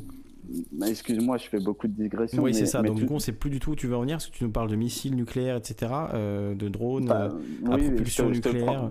Euh, mais donc, quoi, en fait Quel est, quel est le, Qu'est-ce que tu veux dire? Bah, bah, En gros, je, m'étais attardé sur ça parce que c'est un excellent exemple de, de, de, ce qui, pour moi, est mis en avant, à savoir que quand on respecte le peuple et euh, la vie et la démocratie, eh ben, on est plus faible que celui qui va outre tout ça. Et du coup, quand on met en lumière euh, beaucoup de rébellions autour du monde, c'est pour, euh, c'est pour mettre aussi en évidence que les systèmes démocratiques sont, sont, ne, répondent plus aux, besoins du peuple et il faut proposer quelque chose d'autre. En même temps, on a cette cette limite euh, sur, euh, sur représentation euh, de, de la réussite chinoise, de la réussite des, de certains régimes autoritaires qui, qui finalement n'en sont peut-être pas, etc. Parce que, et, parce que... Si je comprends bien ton raisonnement, le, le, toutes ces révoltes dans, dans, le monde nous seraient mises en avant par l'immédiat, bon, ça, ça, reste à prouver, hein, parce que franchement, euh, moi je te dis, je dois bah, faire un sacré travail de, de, de, minage pour aller retrouver les articles sur tous les, tous les pays, parce que tous les pays ne sont pas mis en avant de la même manière. Je le vois notamment quand je, quand je m'intéresse au Yémen. Hein. Il y a très très peu d'articles sur le Yémen, alors qu'il y en avait beaucoup plus au plus fort de la guerre en Syrie. il y en avait tous les jours et ça faisait la une tous les jours. Attends, attends, je, attends, je dis pas que tous les conflits sont mis en avant. Je dis que pour que Madame Michu soit mise au courant par Jean-Jacques Bourdin, qui, qui devient le, le, la caricature du chien de garde euh, que Jean-Jacques Bourdin lui annonce qu'il y a des révoltes dans plusieurs pays et fait une émission autour de plusieurs révoltes, c'était il, y a, il y a deux, trois mois, je sais, ça, ça remonte à longtemps, mais pas forcément il, y a quand même, il, y a quand même euh, des médias, euh, pour moi, qui sont, qui sont utiles dans ce sens-là, à savoir que s'il il parle de quelque chose, c'est qu'il y a une volonté de, de, le mettre en avant. Mais, mais quand Jean-Jacques Bourdin il dit, il y a, la, il y a lui, il avait le l'Équateur, euh, l'Algérie hmm. et, il avait pris bref une liste et il avait fait une émission euh, autour de ça. Mais, euh, mais je Parce que c'est son boulot tout simplement. C'est son boulot de s'intéresser à ce qui se passe dans le monde et de transmettre l'information. Enfin, je ne sais pas si une émission, une fois comme ça, de temps en temps, s'il en parlait tous les jours et que tous les jours il martelait, regardez au Chili ce qui se passe, regardez, là, là, ok, mais faire une émission de temps en temps, tu vois, c'est pas forcément. c'est, non, non, je sais, je sais que ça remonte à deux, deux mois moi, je pense, mais euh, c'était c'était pas qu'une émission. C'était après, il y avait euh, euh, sur France Inter, il y avait vraiment un hmm. petit peu l'espèce de toile d'araignée quand on voit que ça en parle un peu partout et que c'est diffusé, qu'il faut il faut mettre en avant ça. Si le Parisien en parle en général, tu peux être sûr que la plupart des autres médias vont suivre. Si Le Monde ou le Parisien en parle, en général, les ah. médias suivent. Les autres alors, que, alors que justement, tous les conflits ne sont pas mis en avant. C'est juste, hmm il y avait ce, mot d'ordre. De... Après, je t'ai coupé, excuse-moi, c'était juste pour dire qu'il ne cite pas tous les conflits, c'est juste que le fait de relier plusieurs rébellions euh, à plusieurs endroits dans le monde, pour mmh. moi, c'est clairement euh, une, remise en cause de la démocratie, parce que justement, il y avait, il y avait ce système démocratique qui était, qui était visé et qui a, qui a résulté euh, sur les émissions que je citais tout à l'heure. Il faudrait que je vous, retrouve des liens je vous remettrai ça, mais il y a eu beaucoup. Euh, j'ai croisé euh, régulièrement des interrogations sur la puissance de la démocratie face à un régime autoritaire. Et c'est ce que je voulais dire, c'est tout. Après, je mm. sais très bien qu'ils ne citent pas tout, parce que moi-même, j'ai cité les Rohingyas qui, qui, qui, ne sont pas un sujet privilégié dans les médias. Alors, on, me disait tout à l'heure, d'ailleurs, je t'ai pas corrigé, mais c'est pas les Rohingyas. Les Rohingyas, c'est en Birmanie. Toi, tu parlais des Ouïghours en Chine. Ouais, pardon. Bah, de toute façon, c'est deux, communautés euh, musulmanes, deux minorités musulmanes qui sont euh, persécutées euh, dans leur région. les Ouïghours et les, et les, Rohingyas, mais voilà, tu les as inversés. Ouais, mais les deux, ils ont ce point commun-là, c'est aucun intérêt d'un point de vue hmm. géopolitique et qu'on on en parle vite fait parce qu'il y a certains qui, qui, essayent de le crier tout fort, mais, mais, on fait pas soyons, soyons honnêtes, c'est c'est surtout euh, la communauté musulmane qui relaie l'information, qui, en parle beaucoup, et du coup ça pousse certaines personnes euh, hors de ces communautés à en parler, mais on voit bien que dans les médias euh, dominants, effectivement, on n'ouvre pas le sujet en disant des camps de, travail ouïghours en Chine, des musulmans sont molestés en Chine, etc. Il y aura peut-être un petit reportage à droite à gauche, il faut jamais généraliser comme ça, mais effectivement, c'est pas euh, tout comme les Palestiniens. Est-ce que la marche du retour en Palestine, euh, elle a fait euh, voilà autant de bruit que l'intifada à, la même époque? Donc tu vois aujourd'hui, la Palestine, on entend beaucoup beaucoup moins parler et c'est pas un sujet qui est beaucoup abordé dans les grands médias ou qui fait forcément la une des grands médias.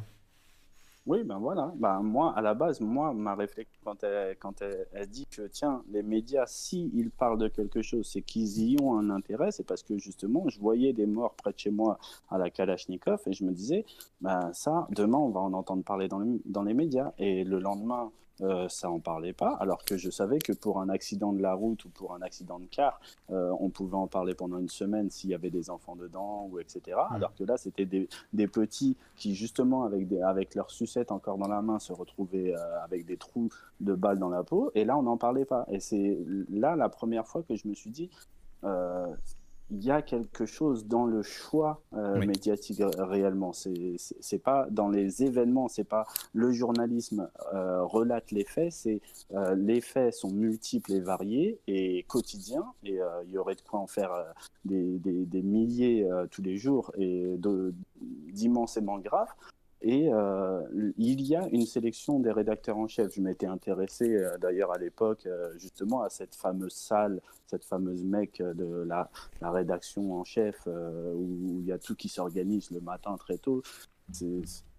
J'avais été sur Paris, mais bref, ça c'est personnel. Mais véritablement, dans cette sélection, il y a toujours un intérêt. Et moi, c'est cet intérêt-là que je cherche. Et quand je vous dis que moi, mon interprétation, c'est que la mienne. Après, moi, je vous invite vraiment à venir proposer la vôtre, parce que je ne veux pas faire que du monologue, mais, n'hésitez pas à venir proposer la vôtre, euh, non pas euh, via une hypothèse, mais via quelque chose d'échelonné. Est-ce que, est -ce que, euh, est-ce que si on se met d'accord sur le fait qu'il y a un intérêt à diffuser ce que, ce que les médias diffusent, parce que sinon, on, vient de le dire, le Yémen, les Ouïghours, euh, etc. Euh, et il y a énormément d'autres conflits qui, qui, sont, qui sont tout aussi graves et, tristes et, hallucinants. Mais euh, s'il y a cette sélection-là, c'est qu'il y a un intérêt et peut-être que cet intérêt, c'est justement de, de mettre en avant que et ça c'est ma proposition, de mettre en avant que euh, le, système démocratique n'est pas trop enviable euh, finalement pour, euh, pour continuer ensemble. Quoi. Et en, tout cas, moi, c'est ma lecture. Et quand Macron est revenu d'Israël et, a mis en opposition les deux, pour moi, c'était comme une, sorte de confirmation qu'on est en train de, de, montrer deux opposés en, échangeant euh, dictature par régime autoritaire, parce que la dictature, on est tous d'accord pour dire que c'est nul, mais le régime autoritaire, eh ben, on voit qu'il a des bons côtés euh, en, observant la Chine. Ah bah, D'un point, point, de vue capitaliste, c'est sûr que le régime chinois, ça fait rêver. Hein. On en parlait encore cet après-midi.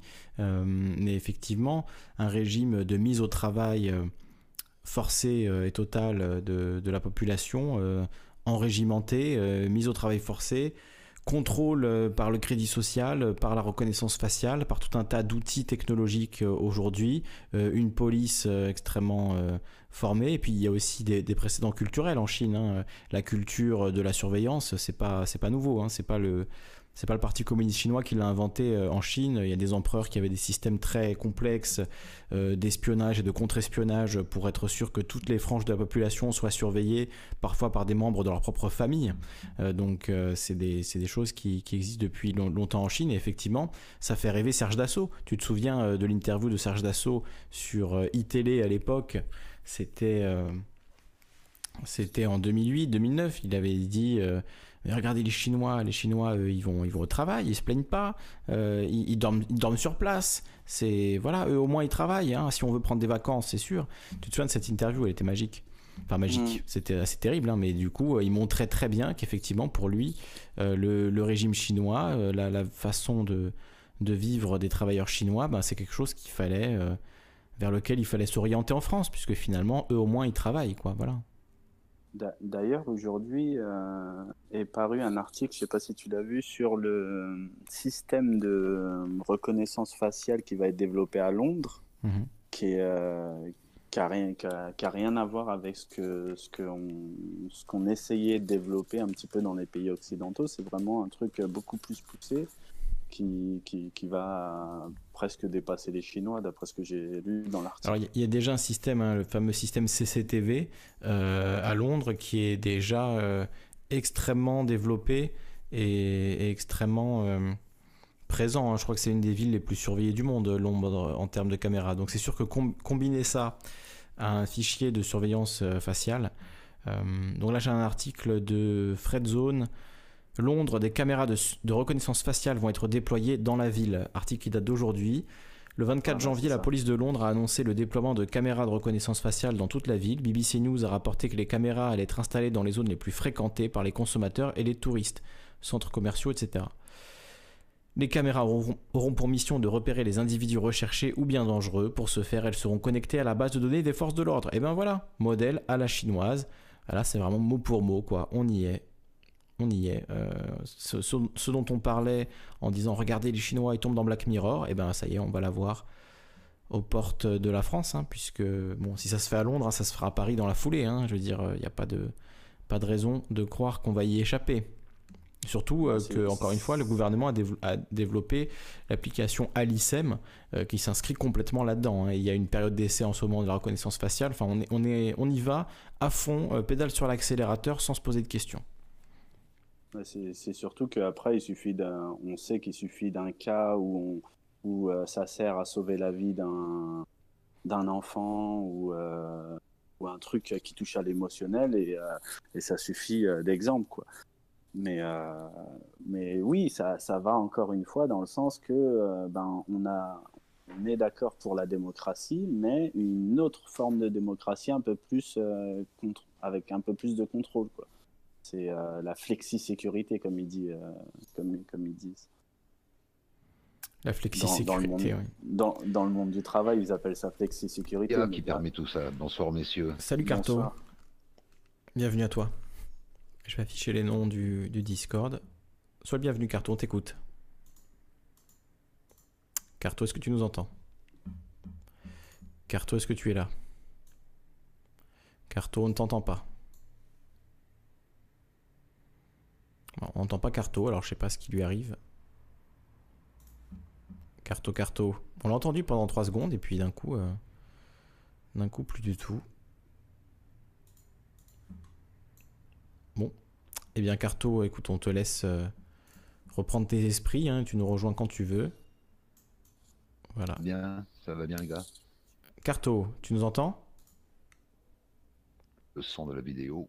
Et par contre, moi, je Voilà, coupe le son de la vidéo. Voilà. Tu nous Là, tu... est-ce que tu nous entends, là, Carto? Allô, allô? Carto, es-tu là? Carto, Carto. Alors, je crois qu'il nous entend pas. Hein. On t'entend bien pourtant, c'est bizarre. C'est bizarre. Alors je vois qu'on a des questions sur le. Ça y est, je vous entends. Sur le chat, tu nous entends, Carto? Très bien. c'est bon, ça y est, voilà. J'ai modifié les paramètres euh, de Discord.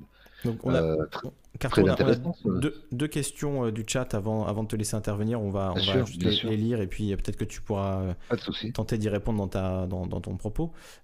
question du chat de Mathieu Cédric qui nous dit Bonsoir Kali, BlackRock investit dans nos retraites, investit nos retraites dans Bayer et Monsanto combien le savent. Alors Bayer et Monsanto, c'est la même chose aujourd'hui. Euh, effectivement, BlackRock, on commence à en parler pas mal hein, de l'influence de BlackRock et du fait que la réforme des retraites euh, est, cousue de fil blanc pour euh, BlackRock et autres fonds de pension, fonds de gestion. Qui, qui, vont se régaler des milliards de nos retraites et de nos cotisations. ça, c'est, on en a quand même pas mal parlé dans cette émission. après, peut-être qu'effectivement, le grand public n'est pas forcément au courant. C'est un reportage qui est passé sur Arte, ça a tourné sur les réseaux sociaux, mais pas beaucoup plus que ça. Mais j'ai l'impression que BlackRock, c'est un peu le Goldman Sachs euh, des années 2020. Euh, on en parle énormément là depuis euh, l'année dernière quand même. MZ nous a posé la question, au lieu de vous poser des questions sur le thème des sujets qui sont retenus par les médias, dites-nous pourquoi ces médias dominants appartiennent à une nomenclatura mafieuse de l'argent. Bonne question, euh, qu'on avait un peu abordé, euh, Carto, dans l'émission euh, qu'on avait réalisée à Canal Concorde, dans laquelle vous m'aviez invité. On avait parlé un petit peu de, un petit peu de ça. effectivement, oui. D'ailleurs, ben, lors de cette émission, je vous renvoyais vers les travaux de Julia Cagé. Je ne sais pas si tu t'en souviens, hein, les oui. Julia Cagé, qui est un professeur. Alors, j'avais dit bêtement qu'elle était. Sociologue, je crois que tu avais dit. Euh, ouais, c'est ça. Elle, est sociologue et j'avais dit qu'elle était à, Polytechnique. En fait, pas du tout. Elle était à Sciences Po. Mhm. Donc euh, voilà, tu vois. Après quelques semaines, je permets de, de, faire un rectificatif. Donc elle fait des travaux excellents là-dessus. Elle, elle, apporte des réponses à la question concernant les médias. Euh, bon, concernant par contre BlackRock. ben ouais, ouais, c'est un des plus gros investisseurs. C'est le plus gros investisseur en termes de portefeuille au monde. Euh, il faut savoir, chez BlackRock, on n'en parle pas assez, hein. c'est qu'il y a un tiers de, des 6 000 milliards que, dont dispose BlackRock en gestion, un tiers sont entre les mains des, euh, ben, des, des, des, gens lambda, hein, des, des, petites personnes qui vont à leur banque pour, euh, pour faire du placement et avoir des rentes, eh ben, ils achètent bien souvent un produit BlackRock. C'est énorme, hein, un tiers, donc c'est 2000 milliards, 2000 euh, milliards de, dollars. qui sont en fait placés bah, chez les petits boursiers, chez les petits rentiers. Voilà, donc on soutient aussi BlackRock, hein, vos, nos, grands-parents, nos parents et ceux ici, même les actifs qui font des placements à la banque, bah, soutiennent aussi BlackRock. Alors on ne peut pas critiquer et soutenir en même temps. Il y a un paradoxe là-dedans. Mais bon, c'est le système, le système capitaliste ultra-libéral et ultra bancarisé qui fait ça. Hein. Euh, je voudrais revenir sur, euh, ce, que disait euh, Mani. Très intéressant ton développement, comparer le, on va dire les totalitarismes aux démocraties. bon, j'ai j'ai quelques réflexions qui me sont venues comme ça au fur et à mesure de ton développement. Euh, moi, j'ai pas l'impression en réalité que l'instabilité de l'instabilité des démocraties, c'est ce que tu semblais dire, hein, le fait que ce soit instable, qu'il faille renouveler à chaque fois les, gouvernements tous les 4-5 ans selon les pays. Mmh. Euh, c'est bah, moins efficace qu'une bonne vieille dictature euh, avec un mec qui reste 50 ans et qui fait des, projets, euh, des grands projets à long terme sans que personne ne l'emmerde, c'est sûr. En termes de stabilité, c'est sûr que bon. Ça, c'est sur le papier, les Andes. Sur le papier. Sur le papier. Mais moi, il faudra, par exemple, me prouver la différence de politique euh, entre euh, le, gouvernement Chirac jusqu'au gouvernement Macron. Quelle est la moi, j'ai l'impression qu'il existe en esprit ce, dictateur, quoi. Tu vois, c'est. ça. Il, incarne un corps différent à chaque fois, mais finalement, c'est toujours lui qui gouverne. Alors, ce que disait Mani, parce qu'il mettait bien le point là-dessus, donc j'ai bien écouté ce qu'il disait, c'est peut-être que les différences sont d'un point de vue social. Effectivement, euh, il y a des différences d'un gouvernement à l'autre, mmh. ou sociétal, ouais. la République, ou, ouais, sociétal, c'est pas vraiment, enfin, sociétal pour moi, c'est l'organisation de la société. Social, mmh. c'est vraiment tout, tout, ce qui est euh, euh, euh, on tient compte des classes sociales et puis on, prend des mesures sociales pour soit pour réduire, soit pour, comme fait Macron, pour élargir, les, différences entre les classes sociales. C'est exactement la politique de Macron. Bon, à part ce point-là, je vois pas trop la différence entre une dictature, un totalitarisme qui est implanté. Pour X années et, on ne sait pas quand ça se terminera, et des démocraties qui se renouvellent avec les mêmes programmes, puisqu'on sait que ce sont les mêmes donneurs d'ordre, les mêmes tireurs de ficelle qui sont derrière tout ça. Euh, oui, euh, je crois que c'est un faux débat, à part l'aspect social. Là, je suis assez d'accord avec toi, je te rejoins. Euh, mais dans les faits, Mani, je, vais terminer, je te, promets, je te laisse répliquer. Ah, Mani, il a fait un tunnel en faisant 10 000 digressions, donc ça va, t'inquiète pas, donne la marge. Mais, mais, dans les faits, je sens qu'il a envie de rebondir, je mais, mais, mais, dans les faits, alors oui, oui, euh, nos petites démocraties, enfin ce qu'on appelle démocratie, qui pour moi n'en sont pas, euh, ont plus de mal à développer de, de, l'armement. Euh, ouais, mais il y a aussi il y a des paramètres dont tu ne tiens pas compte, c'est l'endettement, c'est la place aussi des banques et des, et des sociétés de notation qui, euh, qui, euh, bah, qui un pays ou qui en soutient un autre. Hein. Voilà, par exemple, la Grèce a été écrasée avec les agences de notation et les banques, alors que les États-Unis, qui sont dans un même état critique économiquement que, que la Grèce, euh, à part qu'ils ont la planche à billets, qu'ils rétablissent ça en émettant encore de la monnaie, de la monnaie sans arrêt, des petits billets verts sans valeur, qui, voilà. Et ça, ça, ça, fausse un peu les, calculs, mais en réalité, euh, je ne sais pas euh, s'il y a une grande différence entre l'état économique de la Grèce et l'état économique des États-Unis. Je ne suis pas certain. Euh, et pourtant, moi, je trouve que les États-Unis, quand même, développent les armements. Hein. tu comparais ça avec la Chine et la Russie, qui semblent ne pas avoir de, de, contre-pouvoir pour, euh, pour vérifier tout ça. Et donc, ils font un petit peu ce qu'ils veulent et ils ont les mains libres. Euh, j'ai l'impression que les États-Unis aussi euh, les mains libres, ont les mains libres pour, pour développer les armements. bon, ça c'est, ça, c'est un premier point. Et je voulais revenir enfin sur la Bolivie.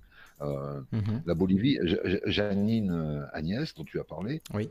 Donc la présidente par intérim ou présidente auto, autoproclamée C'est ça du Sénat, en fait, elle n'est pas présidente autoproclamée, parce que c'est un peu comme chez nous. Hein. Si le hmm. président de la République euh, euh, meurt ou euh, est absent pour une longue une durée indéterminée, c'est le président, du Sénat. Voilà. Et donc c'est un petit peu le, même, la, même constitution qui, qui, est en Bolivie. Donc elle, elle a été mise en poste là.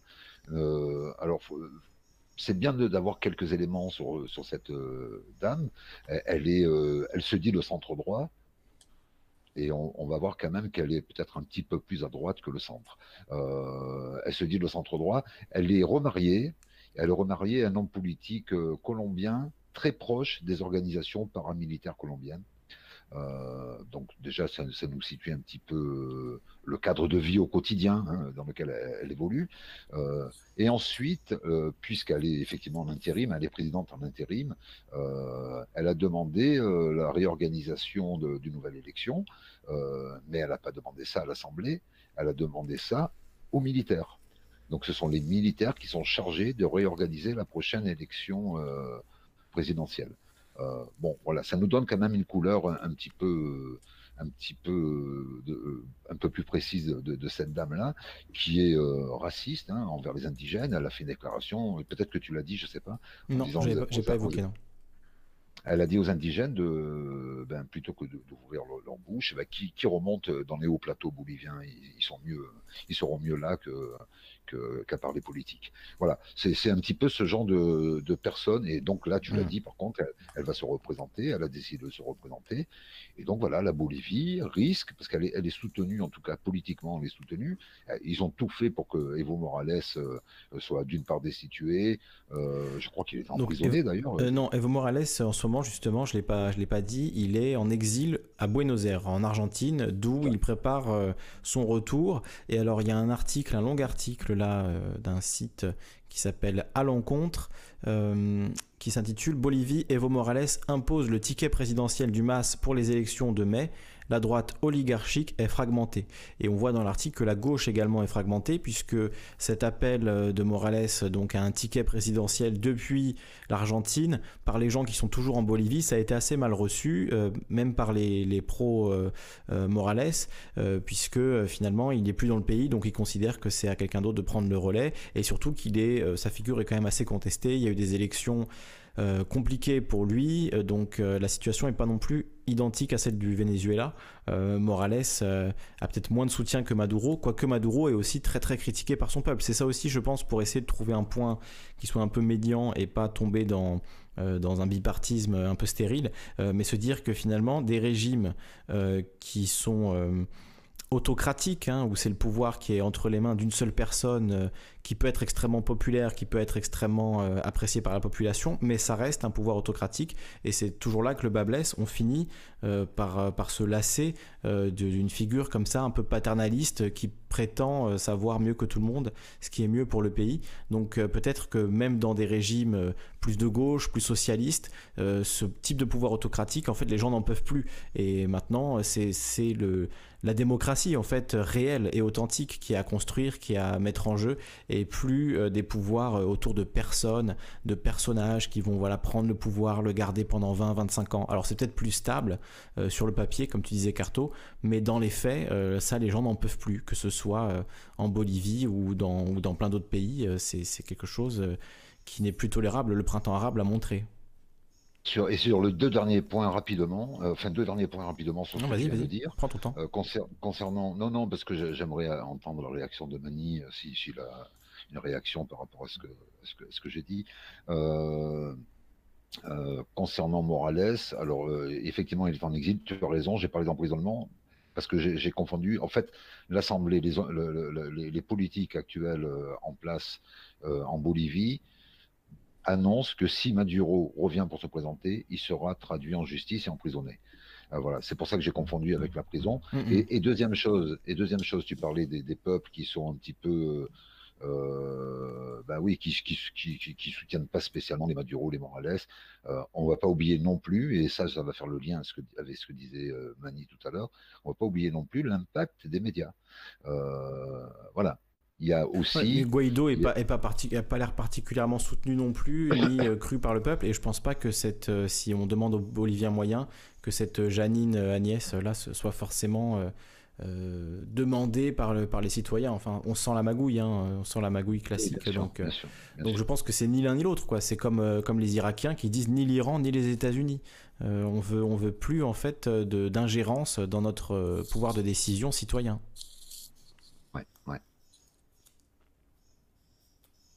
Bah, bah, j'ai terminé. Enfin, je, pourrais en rajouter sur les euh, sur les médias, mais euh, Mani, si tu, je sais pas, si tu veux, tu veux réagir ou?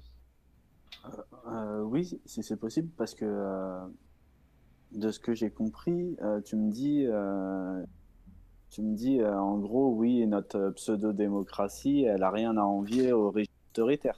Tu m'as dit. Parce que j'ai pas compris la comparaison entre Chirac et Macron, etc. Ça, ça rien à voir. Parce que, en gros, si, si je devais te répondre en, un point, euh, la question qu'aujourd'hui, nous, euh, répondre euh, à l'état de droit, tu vois, quand, quand quelqu'un arrive une zone, c'est pour ça que j'ai cité cet exemple-là, d'expropriation. L'expropriation, si on la décide pour 100 000 habitants, on va tout de suite remettre en cause l'état de droit. Et, nous, dans notre démocratie, on, a le droit de, mettre en avant euh, la remise en cause de l'état de droit. Si, si, le droit est bafoué, eh ben, euh, que, tu t'appelles Chirac ou Macron, etc., si tu n'as pas respecté un certain euh, parcours pour faire adopter quelque chose, eh ben, euh, eh ben, on va dire que tu bafoues l'état de droit et, et là, en fait, le, théâtre ne tient plus, la scène de théâtre ne tient plus. Alors que dans un régime autoritaire, si le président chinois décide que 100 000 personnes sont expropriées demain matin, eh ben, il le décide. C'est en ça que j'opposais les deux systèmes. Si ça te facilite la compréhension de parler d'état de droit et de régime autoritaire de l'autre côté, euh, ça, ça, me va, puisque c'est ce que c'est plus c'est plutôt ça que je vise. Je vise pas à dire que nous sommes des grandes démocrates, nous sommes dans des, dans des démocraties représentatives, etc.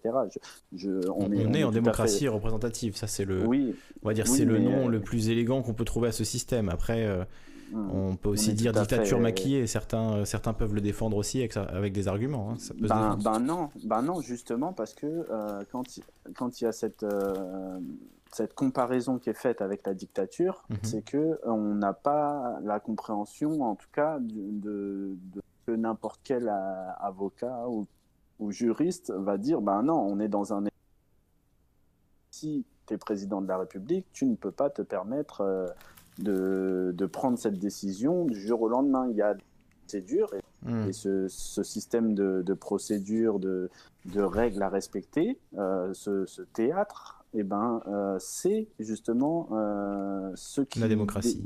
Voilà, c'est ce qu'on appelle. Euh, c'est ça la démocratie. C'est ce, qui, ce qui tient les institutions et c'est ce qui tient la légitimité de, de, que, que, tu as de, en respectant ces règles de faire ce que tu veux.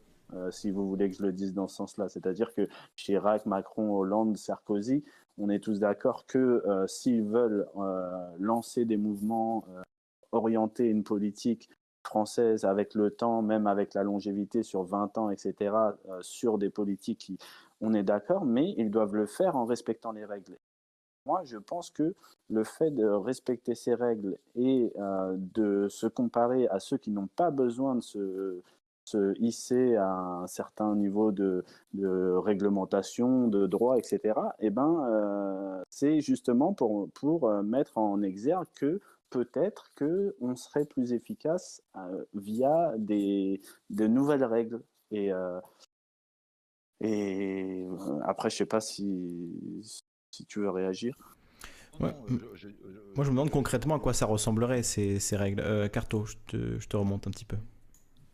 juste, juste deux, deux, ou trois points. Tu, alors, tu, tu as raison, hein, effectivement, ce, cette mascarade démocratique ou ou d'état de droit dont, tu parles, euh, on s'aperçoit qu'il y a des artifices qui sont faits pour contrer tout ça. Euh, on, nous propose une nouvelle constitution qu'on refuse et finalement on nous l'applique.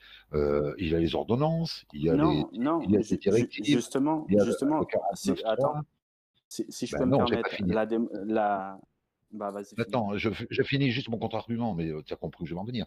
Donc, je dis qu'il y a une constitution qu'on nous propose, qu'on refuse et pour, qui pourtant est appliquée. On, nous il y a des directives, on a vu la directive Castaner qui passe au-delà des, lois. il y a des ordonnances présidentielles qui passent au-delà du débat démocratique. Il y a le fameux 49.3 qui passe au-delà du débat démocratique. Donc, il y a des artifices qui sont aussi utilisés par les soi-disant démocraties pour euh, pallier à, tous les freins, de, euh, aux quelques freins qui restent à la démocratie.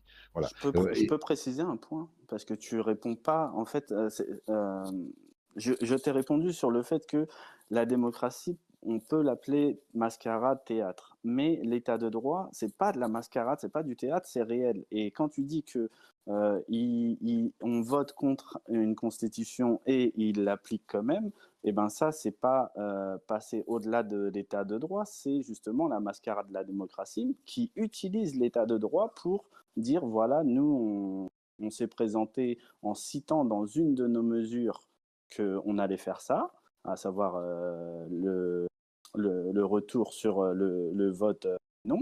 Et justement, c'est l'état de droit qui permet et qui légitimise le fait que c'était dans les, dans les pour, être précis et resitué dans le contexte dont vous parlez, parce que vous y parlez par allusion. Euh, bon, tous les trois on voit de quoi on parle, mais c'est peut-être pas le cas de tous les gens qui nous écoutent, notamment les plus jeunes. En 2005, il y a eu en France un référendum qui demandait aux Français s'ils voulaient une constitution européenne. Ces fameux textes, voilà, la constitution européenne.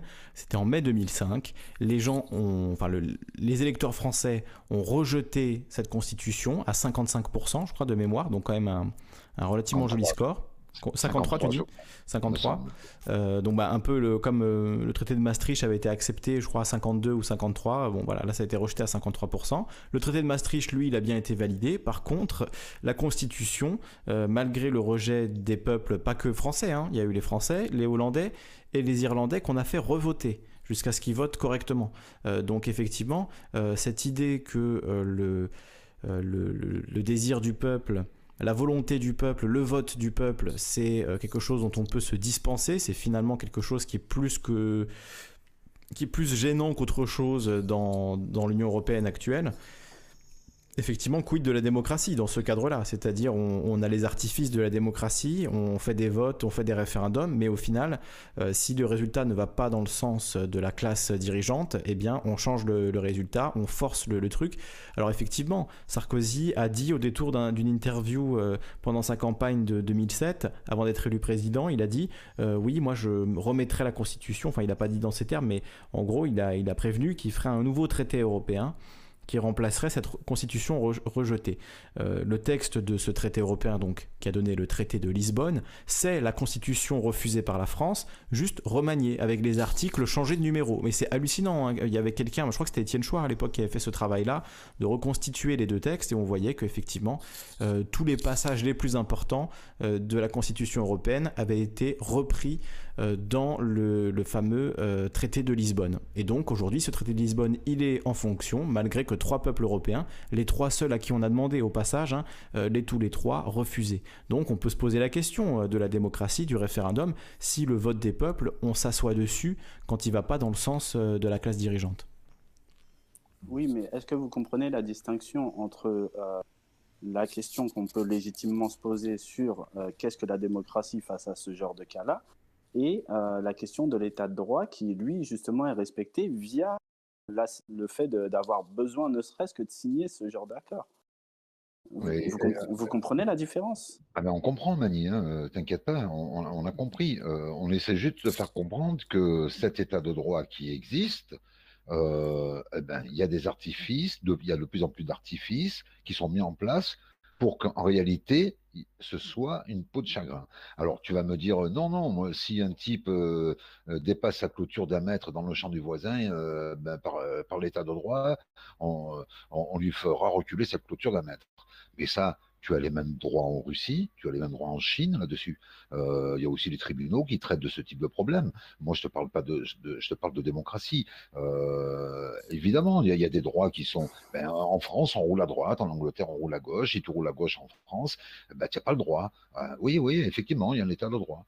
Bon, quel impact par rapport à la démocratie. Tu vois, c'est pas, c'est pas euh, l'état de droit, c'est, c'est, le, c'est ce qui permet aux citoyens. D'ailleurs, ça vient des, droits de l'homme et du citoyen. Donc, c'est bien fait normalement pour les, citoyens. Mais est-ce qu'en, est-ce qu'en Chine, c'est pas un état, c'est pas un état de droit aussi, enfin par rapport à ce que tu dis, Carto, en Chine, si tu voles dans un magasin, si tu tapes quelqu'un, euh, tu vas être fait prisonnier, jugé. Bon, c'est aussi, il y a aussi des règles, il y a aussi des lois, il y a aussi des institutions qui en fait on construit le pouvoir et la politique et la vie de la cité d'une certaine manière, euh, comme euh, voilà, comme c'est le cas en France. C'est juste pas exactement les mêmes droits que nous, où certains crimes vont être jugés avec plus de sévérité, où l'organisation du pouvoir va nous paraître euh, et à juste titre, hein, dictatorial, totalitaire, parce qu'il n'y a qu'un seul parti unique, etc. etc. mais il n'empêche que c'est une structure politique, il y a des institutions, il y a des règles, il y a un état de droit dans ce sens-là. État de droit, ça ne veut pas dire gentil, ça veut dire des, règles, voilà, et, et le, c'est pas l'anarchie euh, ni euh, euh, ni la loi de la jungle. C'est un état de droit, quoi. Mais cet état de droit, il peut être dictatorial, autocratique et tout ce qu'on veut.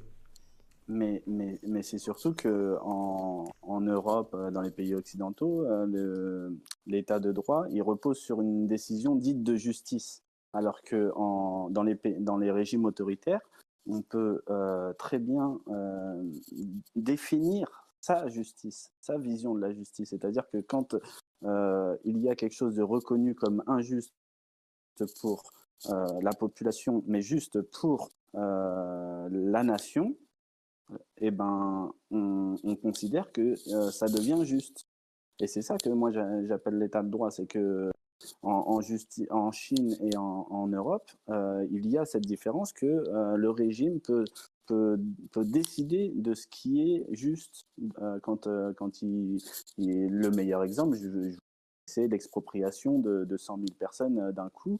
ou en Russie pour, pour faire quelque chose. Mais en, France, encore une fois, l'expropriation, ben, il faudrait la motiver par, par une décision de justice. Et cette, cette décision de justice, elle, ne peut pas découler, comme dans un régime autoritaire, d'une décision euh, du, du on ne peut pas dire euh, ben, Emmanuel Macron a décidé de, euh, de faire évacuer toute la ville de Bobigny pour faire un village olympique, tu vois. Il oui, mais tu sais, la constitution qui voilà, donne un certain nombre de droits et de devoirs au président à Emmanuel Macron euh, organise tout ça. Elle a été écrite euh, il y a allez, 70 euh, ans, 75 ans.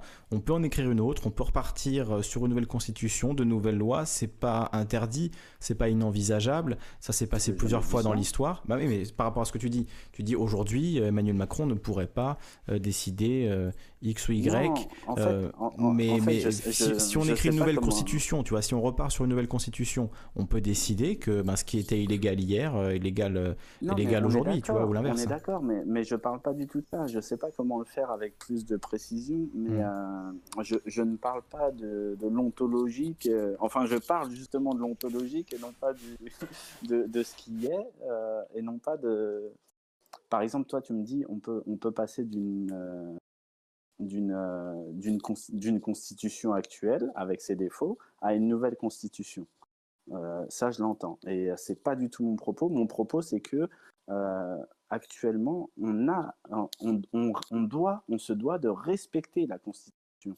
Or, la Constitution, quand elle s'appuie sur euh, le choix du prince en disant que le président a, autorité de décider euh, ce qui va être décidé, ben ça, c'est plus un état de droit. Tu vois ce que je veux dire? C'est que je, ne dis pas que la Constitution est plus ou moins mauvaise, je dis juste que euh, d'un côté, elle est définie selon des critères objectifs, c'est-à-dire qu'il y a une règle et on pourrait l'améliorer ou euh, la rendre plus, plus scélérate, mais il y a une règle objective qui, est interprétable par tous, alors que dans un pays qui va au-delà de, ce que moi j'appelle l'état de droit, eh ben, cette règle, bien que comparable à notre constitution, elle, va reposer sur quelque chose de subjectif, à savoir que si l'État décide demain que cela est juste, eh ben, il faut obéir à l'État. Et là, en fait, cette règle, elle est purement fantoche, alors que aujourd'hui, dans nos démocraties actuelles,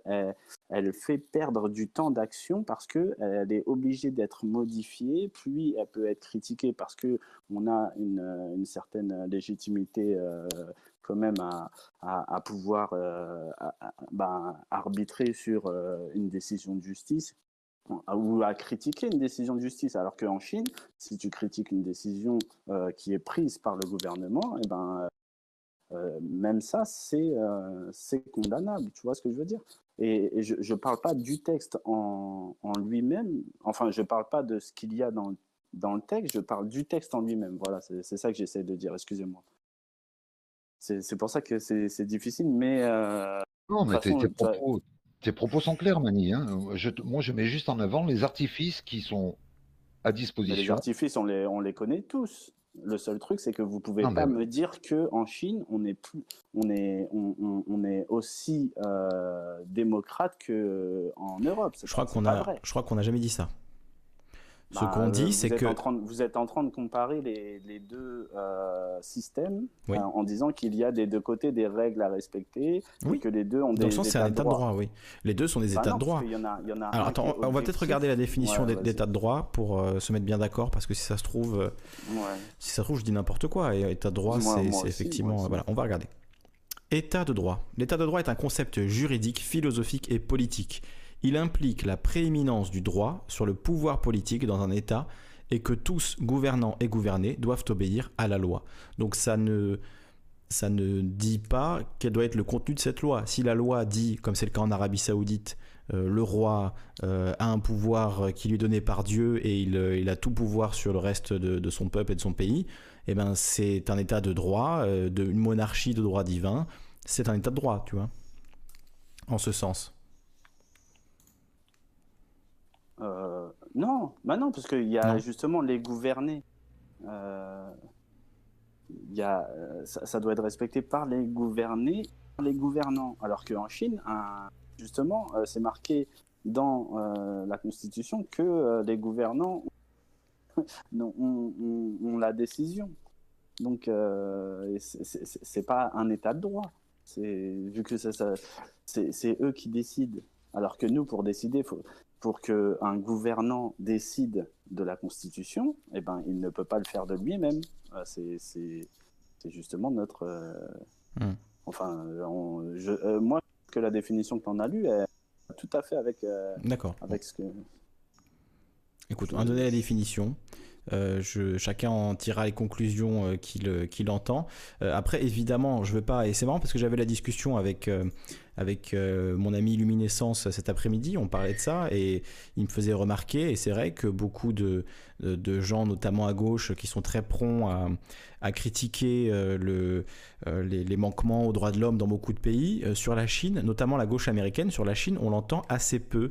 Il y a voilà relativement peu de, euh, comment dire, de gens qui sont outrés euh, de ce qui se passe euh, en, Chine dans certains secteurs de la gauche qui sont par ailleurs très vocaux sur d'autres sujets. Et donc on, on, réfléchissait à ça ensemble. Et je, me disais, alors je prends un peu l'argument comme ça en avance, mais euh, on, dit souvent que par exemple quelque chose qui différencie euh, les États-Unis de la Chine en termes de régime, c'est l'absence de camps de travail aux États-Unis. Il y a des camps de travail en Chine, il n'y en a pas aux États-Unis. Sauf que quand on gratte un petit peu, euh, il y a plus de prisonniers aux États-Unis qu'en Chine, alors qu'il y a beaucoup moins d'habitants. Et ces prisonniers sont dans des systèmes de prison privés, donc c'est sûr que ce pas des prisons étatiques, même si les, euh, comment dire, les contrats ont été signés avec l'État. Euh, donc il y a un système de prison privée où c'est majoritairement des Noirs américains qui se retrouvent euh, d'ailleurs et qui, sont ben, forcés de travailler pour des sommes absolument misérables. donc c'est comparable à des camps de travail. C'est juste qu'on l'appelle pas camp de travail. Donc quand on gratte un peu et selon le point de vue, je pense qu'on peut trouver des aspects totalitaires également dans nos régimes en fait. C'est plutôt ça que je dis, tu vois. C'est pas de dire mais non, la Chine ils sont très libres et leur régime est super. Interroge, interroge pourquoi on l'appelle pas camp de travail justement. Bah, on appelle ça prison privée. Voilà, on appelle ça prison privée. Bah, la différence, je sais pas, c'est que ça appartient à des privés et pas à l'État. C'est ça la différence. Non, la différence c'est que il euh, n'y euh, a pas de, de, mise à mort. Euh, je veux dire, c'est. Il n'y a pas la peine capitale aux États-Unis? Il n'y a pas la peine de non, mort mais quand, quand, quand, je dis mise à mort, c'est-à-dire que euh, on n'a jamais vu une, dans une prison privée 40 euh, gars se suicider en une journée de travail. Tu vois ce que je veux hmm. dire c'est, Alors que dans un. Là, on peut parler de camp de travail en Chine parce que quand on en vient à mettre des filets aux fenêtres euh, dans une société. Dans une usine, oui, dans une usine normale, c'est même pas une prison là pour le coup. C'est, voilà, mais. c'est vrai, bien sûr, bien sûr. Donc il y a quand même une différence un peu qui fait que justement on n'appelle pas ça camp de travail parce Mm. qu'il y a certaines règles qui sont quand même qu'on le veuille ou pas, même si c'est dégueulasse. hein, on sait que eux-mêmes le- ils sont les pro- sont les premiers à savoir qu'ils sont exploités, c'est de l'esclavage. hein, mais, ce qui est terrible, il y a dans- quand même un niveau inférieur. Dans l'état de droit américain, il est prévu que ces fameuses prisons privées, elles ont un rendement à respecter, ce qui veut dire que la police donc d'État doit euh, leur ramener un nombre de prisonniers pour qu'ils restent à pleine capacité. Tu te rends compte le cynisme, c'est-à-dire qu'il faut qu'il y ait des délinquants pour remplir ces fameuses prisons privées qui ont signé des contrats sur euh, des 20 ans, des 30 ans et qui s'attendent à un rendement, un rendement économique. Donc euh, c'est même quelque part encore encore plus tordu. Enfin, et je, je veux pas donner l'impression que je minimise ce qui se passe en Chine, c'est pas du tout le cas. Et vraiment je suis très conscient que la situation en Chine est dramatique. Et euh, voilà vivement que, que le peuple chinois se, libère, se révolte parce que ça aura des, secousses dans le monde entier, euh, même si c'est improbable vu le vu la violence du régime chinois à l'heure actuelle, évidemment, ça paraît difficile, même pour un peuple aussi nombreux, de se, de se lever contre un régime qui vois- leur fait une telle misère. Mais, Mais, mais tu bon. vois, le, le- le simple fait que toi, tu, tu, tu aies euh, aussi du mal à distinguer la différence entre les deux, ça- Mhm. on, peut le voir euh, euh, dans l'autre sens. À savoir que si tu, tu veux un camp de travail, mais que tu veux lui donner une bonne, une bonne, euh, Une bonne image. une bonne image, eh ben, tu peux dire oui, ben, ça sera pareil que les camps de travail en Chine, mais, euh, Mais ça en mieux. sera, euh, mais en, mais en, en- en présentable. Et du Oui. coup, eh ben, on voit aujourd'hui, et ça, c'est pour revenir à ta discussion avec Luminescence, on voit aujourd'hui que malgré ça, la, la Chine a beaucoup plus d'efficacité parce que justement, il n'y a pas ce problème de, de justice euh, objective. Et, euh, et, et du coup, eh ben, le fait que ça se ressemble, mais que ça soit malgré tout pas aussi efficace, euh, parce qu'il ne faut pas oublier qu'on est quand même face à deux, deux populations qui n'ont rien à voir. Hein. Et 300, 000, euh, 300 millions de l'autre côté. Euh, 1 si milliard on 500 applique- millions en Chine, 300 millions du côté américain. Ouais, Et eh pas la ben, même consommation énergétique par, par citoyen, hein, pour l'instant. Ouais, et, et, ben, et ben, c'est pas difficile de se dire, euh, on avait un système qui, qui mimait bien euh, la démocratie, mais qui, en termes d'efficacité, quand le régime autoritaire commence à se mettre en route, euh, nous écrase à plat de couture. Donc, euh, le fait que toi, tu, tu dises que l'un peut paraître pour- euh, comparable à l'autre, eh ben, c'est aussi quelque chose qui pourrait être euh, vu par quelqu'un qui voulait mettre un système qui mime la démocratie, mais qui fait le contraire. Ça va aussi dans son sens, mais euh, c'est une mauvaise interprétation dans les faits en, Mhm. termes d'efficacité. quoi. Ouais, alors je, je voudrais euh, citer euh, Rachid Amar qui dit Tu oublies Abu Ghraib en Irak, prison américaine, c'est vrai, prison euh, de guerre américaine où les prisonniers ont subi des sévices, des tortures, des humiliations. Oui, enfin, c'était. pas, pas des usines de, de- Non, c'est sûr, mais bon, ça montre quand même le comportement des soldats américains à l'étranger. C'est-à-dire, Ah. quand c'est pas des Américains, euh, c'est un peu des sous-êtres hein, pour eux, faut bien le reconnaître. hein. C'est comme ça, en tout cas, qu'ils ont l'air de voir euh, les gens qui sont non américains.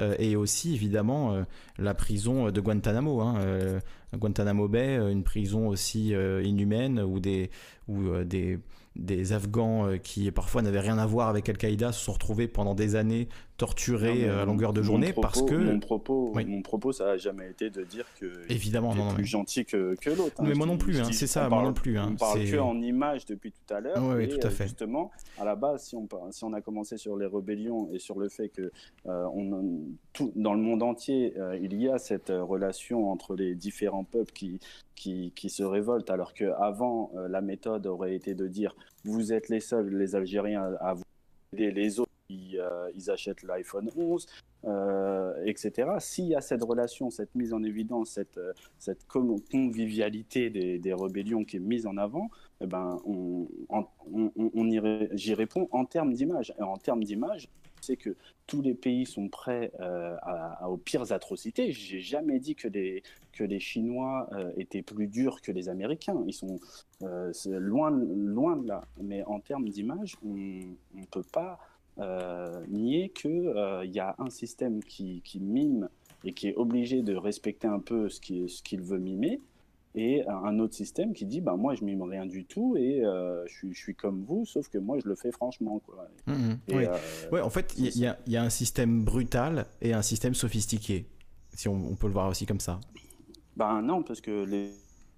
brutaux, justement. C'est plus un système euh, qui, si tu veux faire vraiment une distinction entre les deux et qu'on soit tous d'accord sur les termes, on pourrait mhm. dire un système qui, qui justement, euh, euh, mime et se doit de respecter ses, ses, propres règles. Et, et, un autre système qui, qui, annonce clairement que lui, tout aussi brutal, mais il ne se, met, il ne se limite pas des règles hormis les siennes. Quoi. Et hmm. là, quand c'est annoncé clairement, bah, le problème, c'est que c'est très efficace. Et, euh, et, en Chine, on n'a jamais essayé euh, de le faire tomber parce que justement, on sait que notre mascarade ne peut pas tenir un milliard, euh, en millions de, de, personnes parce que justement, il est trop lent et, et trop inefficace. Et aujourd'hui, ma question, j'en reviens encore à la même chose, excuse-moi de t'avoir coupé, mais est-ce que c'est pas justement cette efficacité-là qui est, mise en avant pour pour euh, proposer une nouvelle forme de mascarade. Et en plus, elle aurait l'avantage euh, double de dire. Ah, ça a coupé là. Ah, elle, aurait l'avantage double de. C'est la vraie et vous n'étiez pas content à l'époque euh, de, des rébellions. C'est toujours la, la même règle. Alors ça commence à couper là, on t'entend. je vous laisse, je vous, je vous laisse, vous laisse continuer. Oui. Je vous laisse. Alors, je sais pas si Carto, tu veux rebondir sur euh, ce qui a été dit par, euh, Mani à l'instant. Euh, j'ai d'autres infos que j'ai pas encore, dont j'ai pas encore parlé sur ce qui se passe en France. Donc, vas-y si tu veux rebondir sur ce que dit Mani, et, ensuite je, je, vous parle de, de ces quelques infos en France, notamment la marche. La, marche au flambeau, la retraite au flambeau, donc contre la réforme des retraites. On peut en parler. Je sais pas si Carto veut ajouter quelque chose avant. Euh, par rapport à ce que disait Mani, non, non, non, je voulais juste euh, apporter des, nuances à ses propos, mais bon, globalement, euh, je comprends ce qu'il dit, hein, contrairement à ce qu'il pense, il pense qu'il a du mal à se faire comprendre. Non, non, moi j'ai très bien compris tes propos, Mani. On comprend ce qu'il dit, mais on n'est pas d'accord. Voilà, je rajoutais juste la nuance que les artifices font la différence dans, euh, les, outils, quand j'appelle les, artifices, puisque tu parlais de mascarade ou de, démocratie euh, théâtrale, euh, voilà, alors on va dire les, outils qui sont les, dans, la boîte cachée des, des, soi-disant démocrates au pouvoir, ben, font que ça atténue énormément les différences. Voilà, voilà c'est juste ça que je voulais dire. Mais effectivement, l'état de droit, il existe en France comme il existe dans tous les pays qui ont des constitutions. Même la Russie a une constitution. La Russie a des droits, donc on peut dire que la Russie est un état de droit. Hum. Euh, après, c'est vrai que Poutine, il a fait sa tambouille récemment avec la Constitution. On ne sait pas trop euh, quel va être son rôle exact. Il s'était préparé un petit peu un, un siège chauffant. Là, on ne sait pas trop, mais c'est assez, assez particulier aussi le, la constitution russe et les, amendements que peut rajouter Poutine comme ça, un peu, euh, un peu euh, selon sa volonté. Oui. Euh, bon, après, voilà, on peut. tous ces régimes sont effectivement critiquables parce qu'ils ne sont pas du tout démocratiques. Voilà, ça, on, peut, on peut tirer cette conclusion-là. Oui. Tu parlais des, des, marches euh, au flambeau contre les retraites, c'est magnifique ça, hein, ça, se fait depuis, ça se fait depuis euh, deux mois à peu près, je crois. Oui, ça se fait euh, depuis très longtemps. Hein. En France, c'est quelque chose de, traditionnel apparemment. J'ai appris ça en regardant la fiche Wikipédia tout à l'heure. Alors évidemment, j'ai perdu l'article sur les marches au flambeau. On va le retrouver en quelques instants.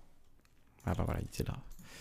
non, non, ça se fait depuis très longtemps. Je, parlais pas pour, pour Oui, là, pour la réforme des retraites, oui. Il y a eu beaucoup de, marches au flambeau qui, qui, ont lieu un petit peu partout en France. Et euh, d'abord, c'est un beau spectacle, je trouve. Et euh, c'est une façon un peu plus. Euh, enfin, c'est une autre façon de, de, mettre en avant des, la contestation. ouais, mais après, je sais pas, tu, tu, voulais dire quelque chose de spécifique par rapport à ces marches? Mmh. bah, simplement qu'avec le coronavirus, c'était un peu passé à la trappe, quoi, cette, cette histoire des, des marches au flambeau. Euh, c'est ma cousine qui m'en a informé, honnêtement. Je serais passé. je coupe le son. Je serais passé complètement à côté sans ça. Les manifs au flambeau, donc euh, à Caen, euh, à Lyon, à Paris. dans beaucoup de villes hein, en fait. Alors là c'est une, page de West France sur Caen, je crois qu'il y en a eu à Rennes aussi, à Tours me semble-t-il, enfin je ne pourrais pas dire de bêtises, mais il y avait une longue liste de, villes, à Besançon je crois aussi. Donc une, longue liste de, villes où il y a eu ces fameuses marches au, flambeau. Euh, ouais, je pas forcément grand chose à rajouter dessus, mais, mais le fait que voilà, ça prouve que la mobilisation continue.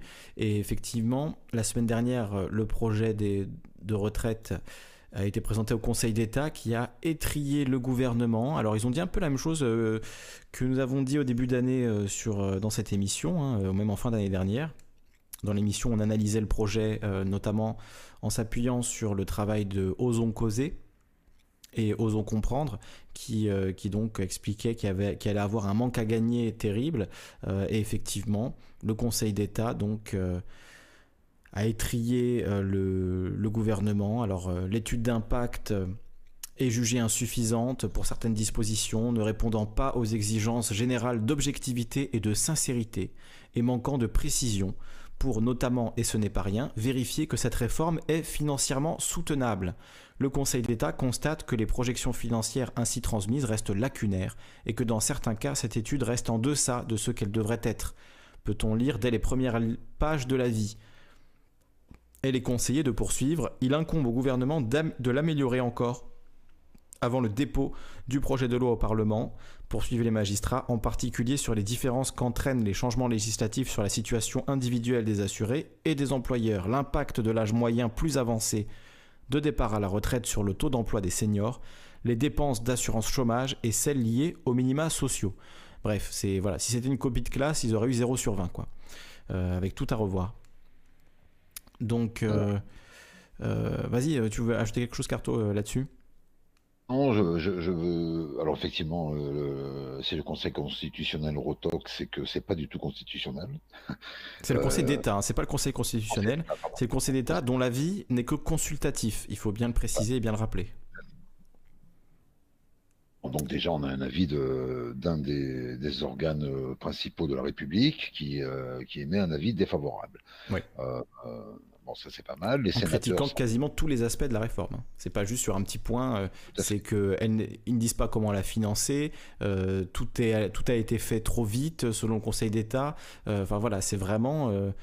Enfin tout est tout est si on en croit en tout cas ce rapport pas au point à revoir, à refaire, à, à repenser, à retravailler. Donc clairement, ça fait pas sérieux. Alors là, ils sont, euh, ils sont retoqués sur des termes euh, législatifs, puisqu'on est, enfin, de termes de loi, puisqu'on mmh, oui, parlait de, l'état de droit. Euh, mais c'est là encore, tu vois, c'est moi, c'est ça que je trouve aberrant, c'est que le, fond du problème, il n'est pas qu'on puisse ou pas financer les retraites. Tous les économistes disent que ben oui, on peut financer les retraites sans changer le, le, système par répartition euh, qui, qui, existe depuis euh, le Conseil national de la résistance. que c'est, y a, y a le, le, système actuel est très, il fonctionne, il fonctionne. Alors on peut l'aménager, on peut créer des, des, je sais pas, des, des, des caisses de, de, de, réserve au cas où.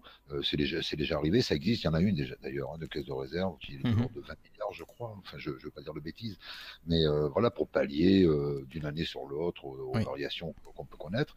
Euh, donc, le, système est viable. Ça, tous les économistes le disent.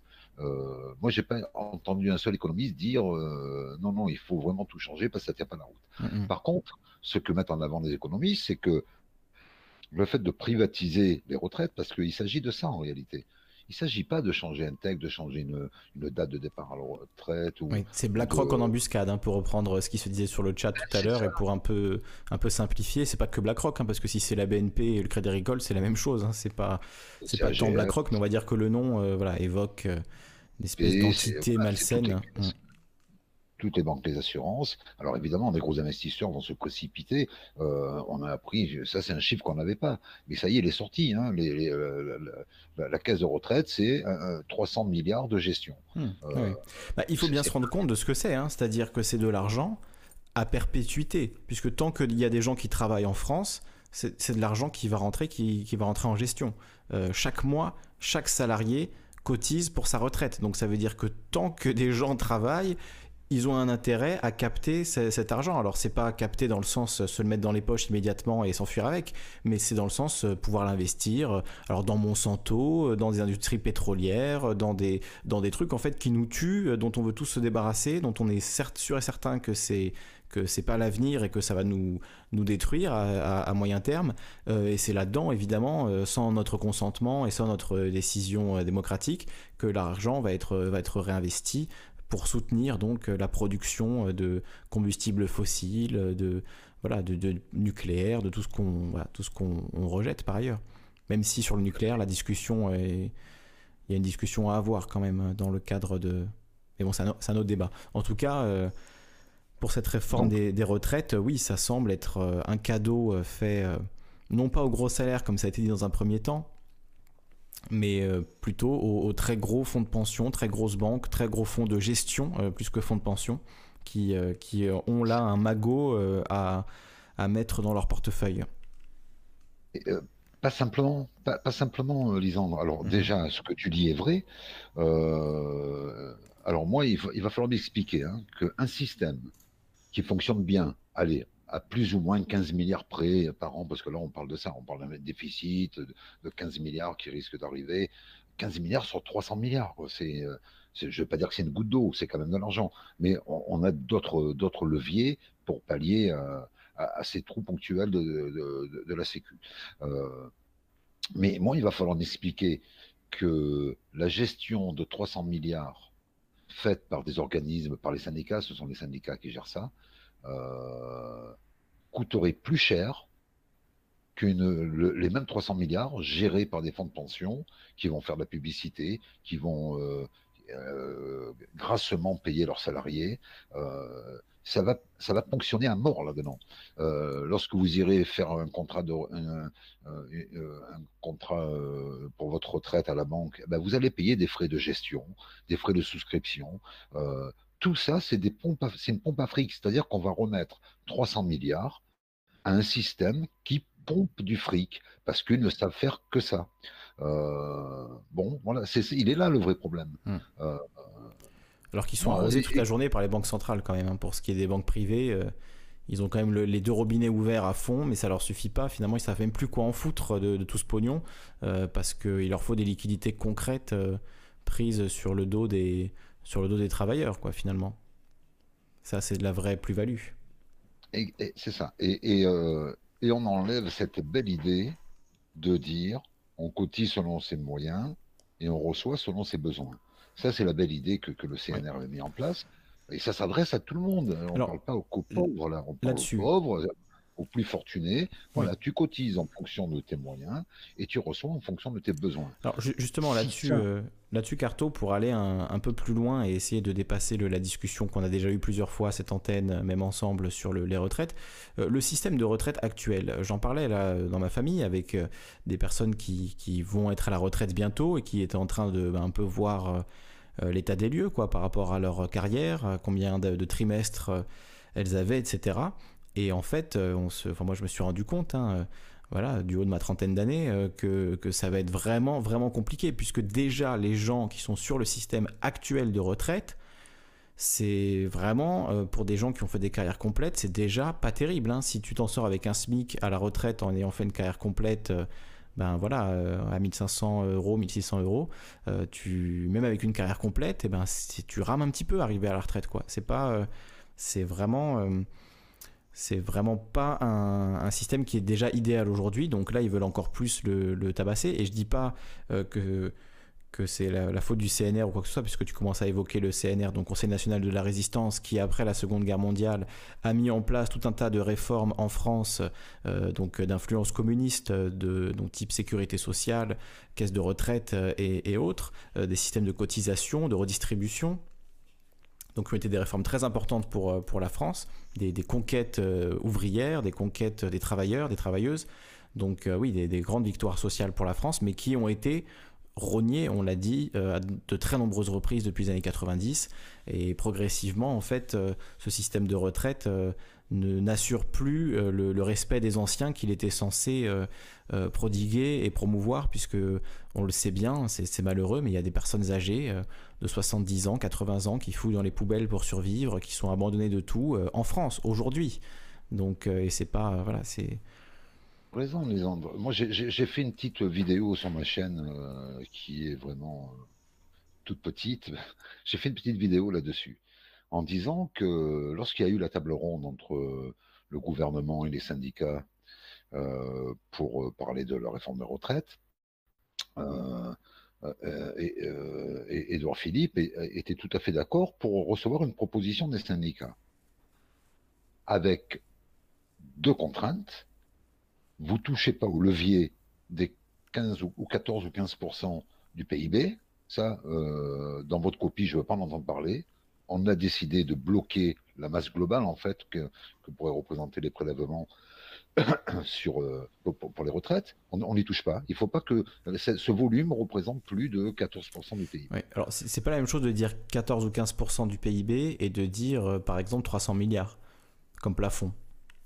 Parce que s'il y a de la croissance et que le PIB augmente, la somme de 14% forcément va augmenter. Tandis que si on dit 300 milliards, euh, qu'il y ait demain euh, des millions de retraités en plus euh, à gérer, si c'est 300 milliards, et eh ben on se partage 300 milliards. Tu vois, c'était cette idée de, plafonner les dépenses, de, les dépenses qui étaient liées ben, à toutes les aides sociales, etc. Euh, si on plafonne les aides, forcément, il y aura moins de. Si on les plafonne en, un nombre de milliards, il y aura moins à se partager que si on les plafonne en, pourcent du PIB. Même si en pourcentage du PIB, si demain euh, il y a une crise économique et que le PIB euh, perd 10% en quelques années, ben, du coup, le, les, financements des retraites perdront autant, quoi. Alors je rappelle ça, je fais une, petite parenthèse, que euh, c'est dans mes GOP, hein, euh, les grandes orientations politiques et économiques européennes, c'est une directive européenne, ça. Hein. c'est enfin, c'est une incitation européenne, mais on sait que toutes les incitations qui se trouvent dans les GOP euh, sont appliquées systématiquement par les mmh. pays membres. Euh, donc c'est pas du tout, euh, ça n'a rien à voir avec la structure euh, économique française. C'est l'Union européenne qui, qui, a émis cette, cette, directive dans, dans une GOP. donc il y a une, ingérence politique d'un organisme qui n'est pas du tout politique, hein, parce que l'Union européenne n'a pas de structure politique à part un parlement fantoche. Pas démocratique, mais c'est très politique pardon, pas, pas démocratique, mais c'est effectivement très politique euh, et très Il y a une idéologie euh, derrière tout ça. Très, économique et très euh, libérale. C'est l'idéologie néolibérale de libre marché encadré par l'État, c'est-à-dire l'État organise la concurrence. En fait, l'État est le croupier du casino, il distribue les cartes et ensuite, bah, c'est la loi de la jungle économique et, et mais entre gentlemen, quoi. Voilà, on fait ça. Premier levier, sans se tirer dessus, quoi. Voilà, premier levier, 14% du PIB, vous n'y touchez pas. On ne sait mmh. pas pourquoi. Hein. On ne sait pas pourquoi, mais vous n'y touchez pas. Deuxième levier, vous ne touchez pas aux cotisations salariales et patronales. On ne sait pas pourquoi parce que ça a toujours été régulé comme ça. Hein, les, la caisse de, les, caisses de retraite, c'est euh, ben, voilà, en période où il faut un peu plus cotiser, ben, on augmente les cotisations, et en période où, euh, où on, est, euh, on, a des caisses, on est en plein emploi, où l'argent rentre, mmh. ben, on, où on stoppe les, augmentations, ou où on les diminue. J'ai pas d'exemple. Hein. Je ne sais pas s'il y a eu des cas où on a diminué les cotisations. Ah, il y en a eu plein. Hein. Il y en a eu plein. Alors je sais, je sais pas si c'était pour si c'était parce que tout était dans le vert et que du coup on pouvait y aller, on pouvait diminuer, mais en tout cas, euh, diminution de cotisation, c'est un des mots d'ordre du MEDEF depuis 20 ans, 30 ans. Euh, ils demandent des, baisses de cotisation et que ce soit Sarkozy, Hollande ou, Macron, euh, ils ont, enfin Macron non parce qu'elles ont déjà été bien baissées donc ce serait difficile, mais en tout cas ils ont tous euh, fait d'une manière ou d'une autre ce genre de cadeau aux entreprises sans forcément toucher directement aux cotisations en faisant voilà le, le CICE, hein, c'est pas forcément directement une baisse de cotisation, mais dans les faits ça se traduit par des chèques qu'ensuite les entreprises peuvent peuvent réinvestir ou pas. Donc bon. Tout à fait. Donc les, deux premiers leviers sont, bloqués. On peut pas, la, masse globale, elle ne doit pas dépasser 14% du PIB et on ne peut pas toucher aux cotisations. il reste quoi comme troisième levier? Il reste l'âge de départ à la retraite. Mm, mm. Donc la proposition, donc la proposition du gouvernement. C'est-à-dire avec une copie qui va ressembler strictement à notre proposition. C'est mm. ça qui a été proposé euh, euh, syndicats. donc, en gros, on vous, laisse, on vous laisse le choix, mais vous n'avez aucun choix. C'est le choix d'un impossible. J'ai mm. fait une émission qui s'appelle L'injonction paradoxale. Mm. L'injonction paradoxale, c'est ça. c'est faire le choix de l'impossible. Hum. Euh, demander à un syndicat d'accepter le rallongement de départ à la retraite, c'est impossible. Et pourtant, on ne leur laisse pas le choix que d'apporter cette solution-là, puisqu'on brille de tous les leviers. Le seul levier sur lequel ils sont contre, on leur dit celui-là, vous pouvez le toucher. Mais donc, vous allez faire la même proposition que nous. Hum. oui. puisque finalement, on a enlevé les autres les alternatives possibles. Puisque, Exactement. Oui, Et, alors, il y avait d'autres alternatives aussi. Hein. Rien ne dit que. Qu'est-ce qui empêcherait un État qui a la main sur les caisses, donc la main sur Bercy, de dire, ben, puisqu'ils ils ont fait euh, l'inverse, hein. c'est-à-dire que les fois où, les caisses de, retraite étaient pleines, euh, avec la, modification euh, euh, qui, avait eu. Il y a eu des lois qui ont changé avant. Il y avait simplement les syndicats et le patronat qui géraient ces caisses. Il y a eu des lois qui sont passées où l'État peut intervenir. Et donc, il y a eu des ponctions dans ces caisses. Ponctuellement, on en a parlé. Je crois qu'il y a, il y a deux ou trois ans, on, a ponctionné 20 milliards pour les basculer sur un autre budget. Donc, dans ce sens, c'est possible. Mais dans l'autre, là aussi, on ne nous donne pas la possibilité de dire ah ben, on va faire un effort par l'impôt ou, euh, en réduisant tel budget euh, qu'on attribuera à la Sécu pour rétablir euh, l'équilibre des caisses. mais ça aussi, on ne le permet pas. Donc tout est bridé, tout est bridé de façon à ce que les syndicats ne puissent que dire non à l'âge de la retraite, non à l'augmentation de l'âge de la retraite, ou oui à l'augmentation de l'âge de la retraite. C'est le seul choix que les syndicats ont. Voilà, je, voulais juste apporter cette précision-là.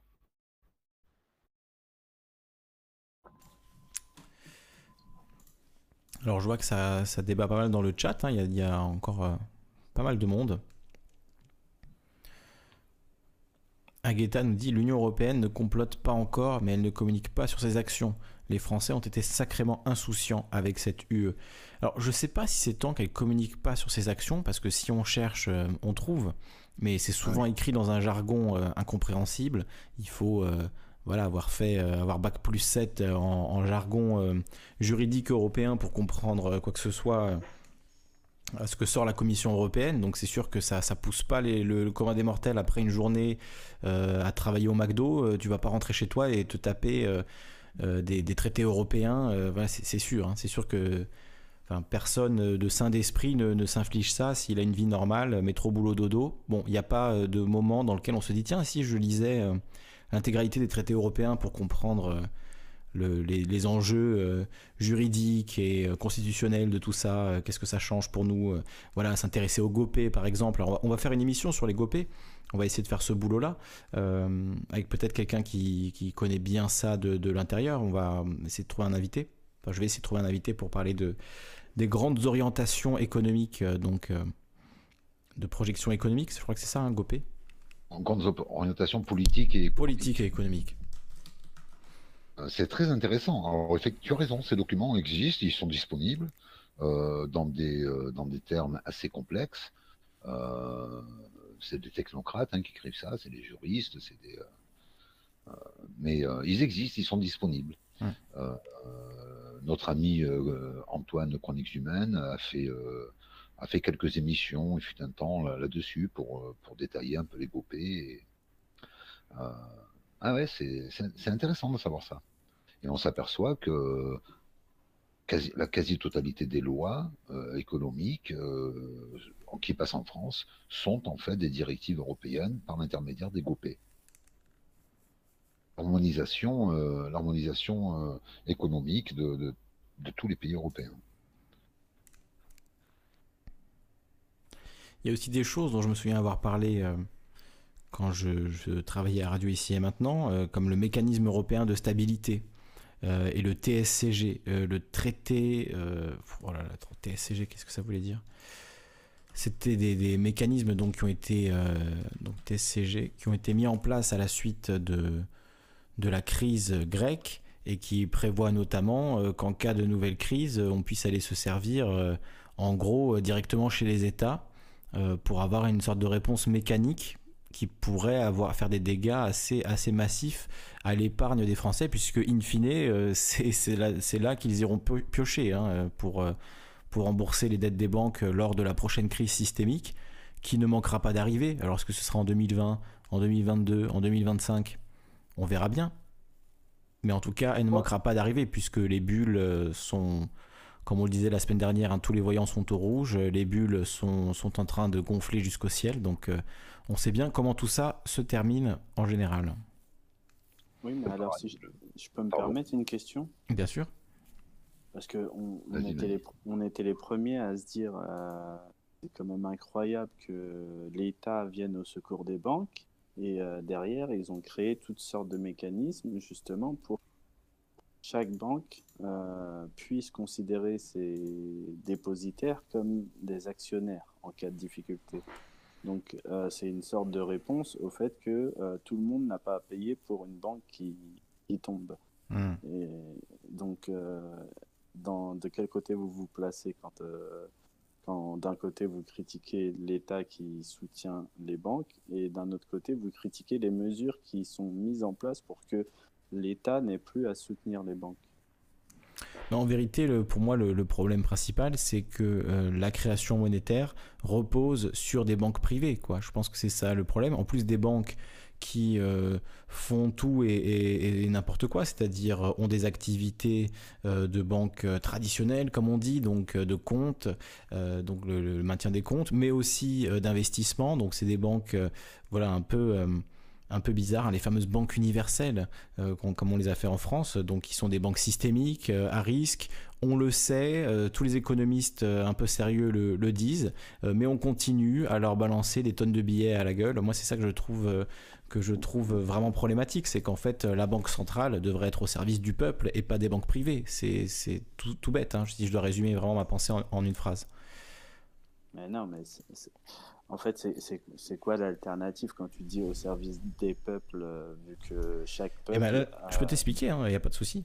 Euh, l'alternative, c'est que chaque, chaque mois, ou chaque semaine, ou chaque jour, la Banque centrale génère de l'argent pour chaque être humain qui est en vie. Voilà, et c'est tout. Et c'est ça son rôle, c'est de, de euh, donner le carburant économique à chaque citoyen directement. Et d'ailleurs, Mario Draghi l'a envisagé, hein. ils n'ont pas eu les les couilles de le faire, mais, mais ils l'ont envisagé à la Banque Centrale Européenne euh, au moment du, au pire de la crise, de dire on donnons du pouvoir d'achat directement aux, citoyens européens pour relancer l'économie. Finalement, ils ne sont pas allés jusqu'au bout, ils l'ont pas fait. Tu sais, tu sais pour, oui. pourquoi ce problème, c'est que euh, ça n'est véritablement applicable qu'avec un gouvernement mondial. Sinon, tu dis, on a déjà un gouvernement européen, on ne peut pas le faire à l'échelle de l'Europe. la bah Banque Centrale bah Européenne est la plus, est la plus puissante bah du monde. Non, mais tu te rends compte de la parité que tu créerais entre un habitant de la Grèce et un habitant qui est à 40 km euh, plus au sud, euh, en Afrique, et, euh, sur, quoi tu légitimes mise le fait que ben voilà l'Europe elle va imprimer et, faire de la création monétaire.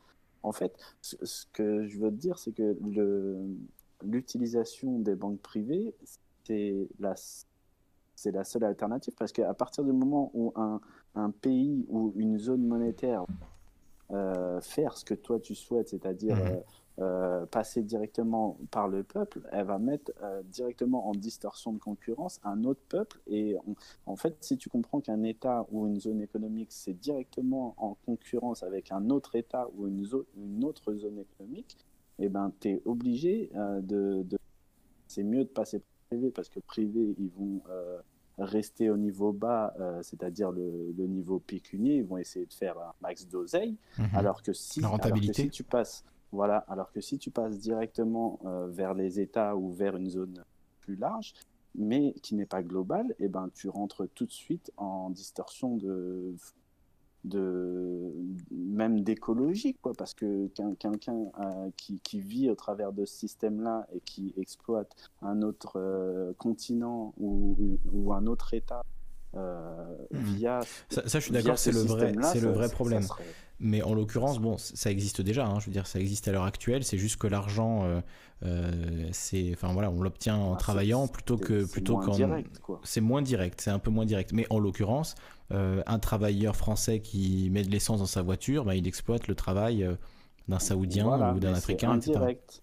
C'est indirect. Alors que, euh, imaginons un État, par exemple, demain, la, la Lisandrie sort sa monnaie et la, et la, la fournit directement au peuple de Lisandrie. Attends deux secondes. Mais c'est encore une fois, l'Union européenne, la Banque centrale européenne a envisagé de, faire ça. Hein. donc c'est pas non plus quelque chose qui, est inenvisageable, qui est, qui est impossible. Après, il faudrait évidemment, je suis d'accord que ça c'est la, la grosse opposition euh, qu'on peut, qu'on peut opposer à ça. Et, bon, ce que je répondrais, c'est qu'il faut penser les deux en même temps, mais c'est évidemment l'aspect écologique. Si on dit demain, tous les Européens en 1500 euros, allez, achetez-vous des iPhones, achetez-vous des voitures, euh, mettez de l'essence à fond dans la caisse, etc., c'est pas un message euh, cohérent avec l'enjeu écologique. Donc, je pense qu'il faut lier ça, c'est-à-dire la création monétaire, aux, réelles capacités de la planète, à qu'est-ce qu'on est en droit de euh, d'extraire, qu'est-ce qu'on est en droit de consommer et qu'est-ce qu'il faut au contraire euh, tâcher de conserver un maximum pour euh, des, plans spécifiques, pour des, voilà, des, grands travaux, des, choses comme ça, qui bénéficient au final à tout le monde, plutôt que, que la privatisation euh, des moyens de production qui, fait que finalement on n'a absolument aucun contrôle là-dessus et que le contrôle reste euh, entre des mains capitalistes et pas entre les mains des citoyens qui des citoyennes qui l'utilisent au quotidien, qui vivent, qui ont besoin de ces moyens pour survivre. Voilà.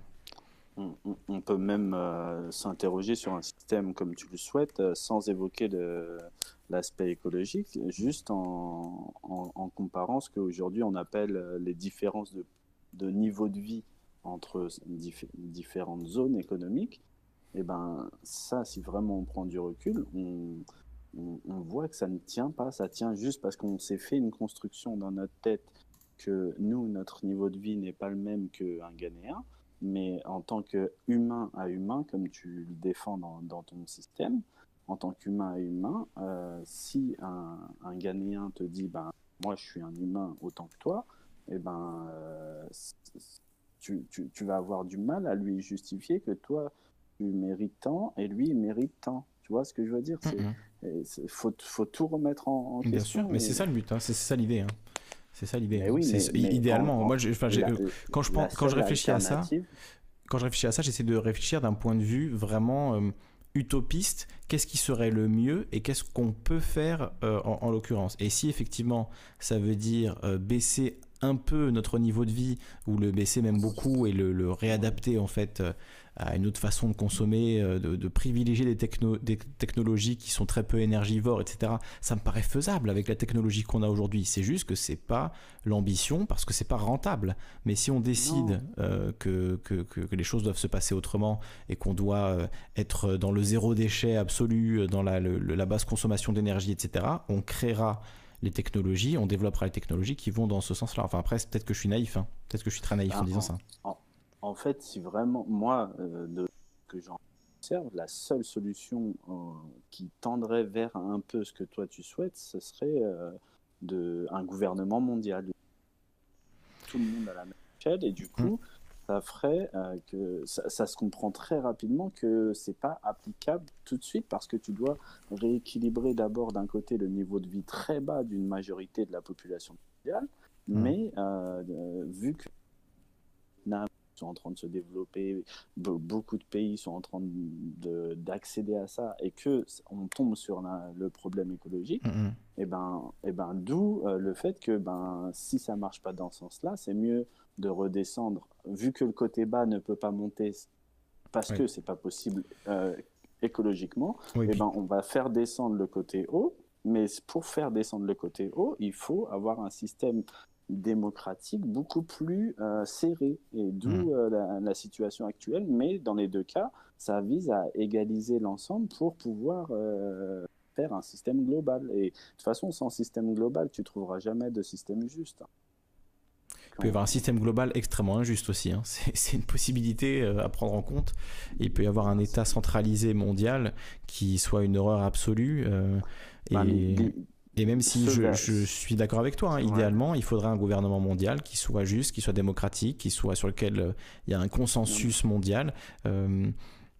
idéalement, mais, c'est plus, c'est plus un système global terriblement injuste qui, mhm. après, euh, partira sur ces bases-là pour euh, rester un système global qui va vers plus de justice au fur et à mesure des capacités de, de distinction et de, de régulation. Est-ce que l'Union européenne, c'est pas justement euh, Euh, alors, je, suis encore une fois, je dis pas que l'Union européenne c'est parfait, très très loin de là évidemment. Il y a énormément de problèmes dans la façon dont l'euro fonctionne, dans la façon dont l'Union européenne fonctionne. On parlait des GOP, etc.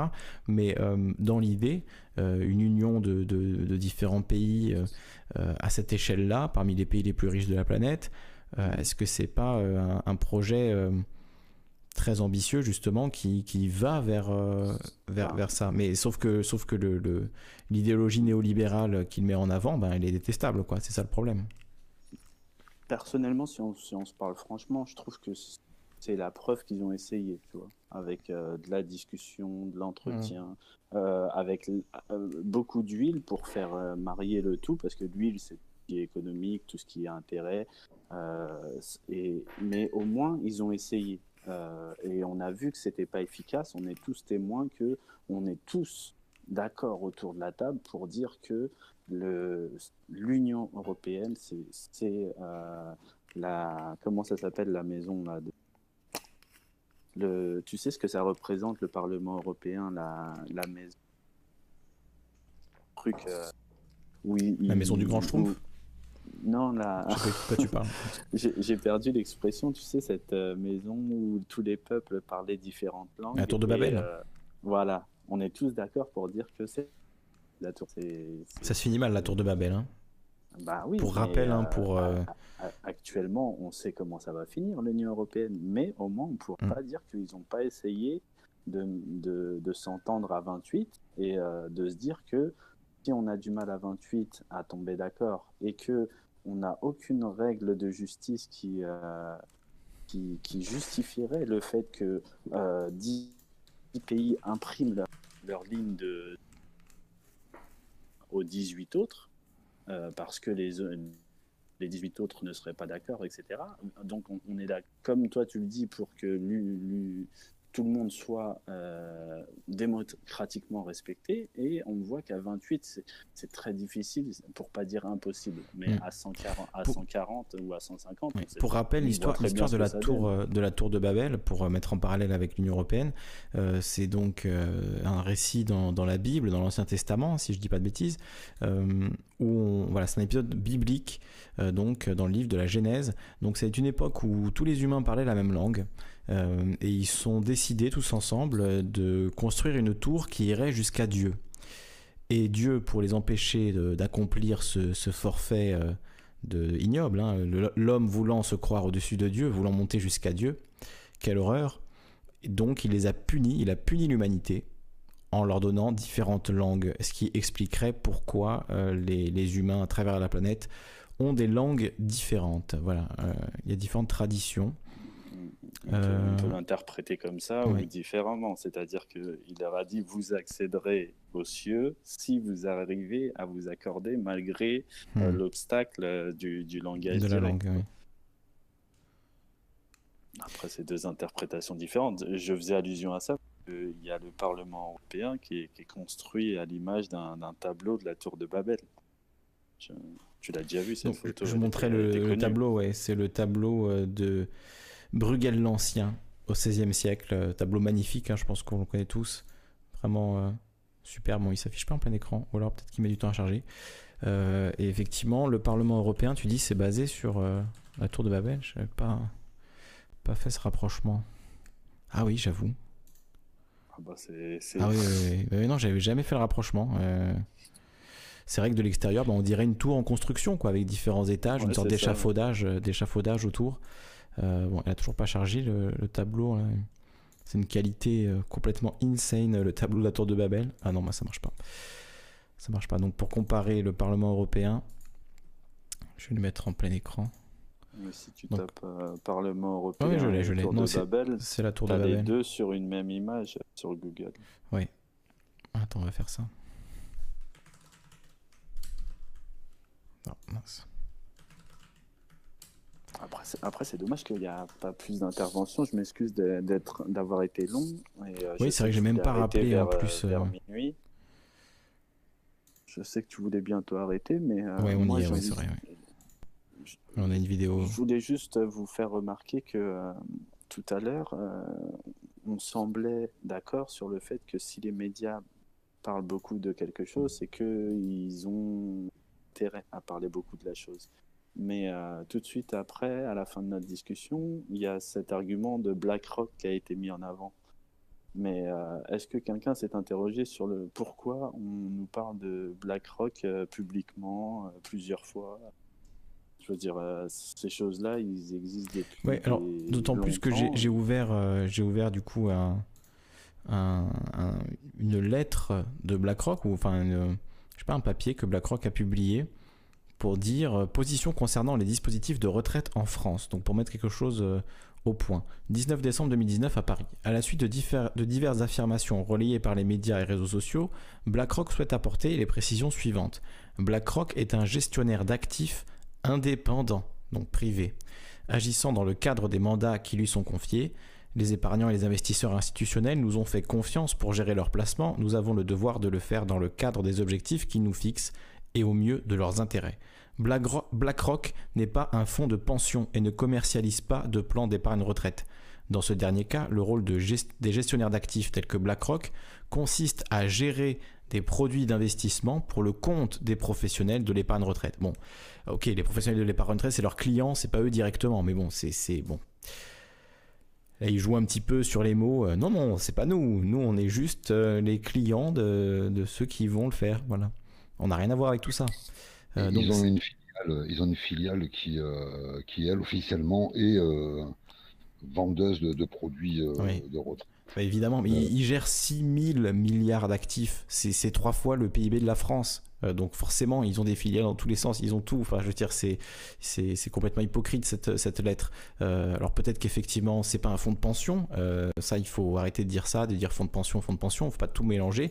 Mais bon, gestionnaire d'actifs, il reste intéressé à la privatisation des cotisations de retraite, de, de l'épargne, même des assurances vie, des choses comme ça. ça forcément, c'est des sommes monumentales qui les intéressent. Donc titre que ATP ou euh, la Française des Jeux, puisqu'on a su qu'un des premiers rendez-vous, si ce n'est le premier de Macron après sa, son investiture, a été de recevoir, euh, euh, je ne sais plus comment il s'appelle, le patron de BlackRock en France, qui a été le patron de, GDF et qui a mené la privatisation de GDF. Je ne sais plus comment il s'appelle ce gars-là. Jean-François Tirelli. C'est ça. Euh, donc, je crois que c'était le premier rendez-vous de Macron à l'Élysée. Euh, il reçoit ce, gars-là avec euh, Larry Flynn, qui est le, patron mondial BlackRock, pour parler des privatisations. pour parler de la privatisation d'ADP et de, la Française des Jeux, enfin de des privatisations en général. donc, alors effectivement, oui, il, gère, des, de l'argent, mais cet argent,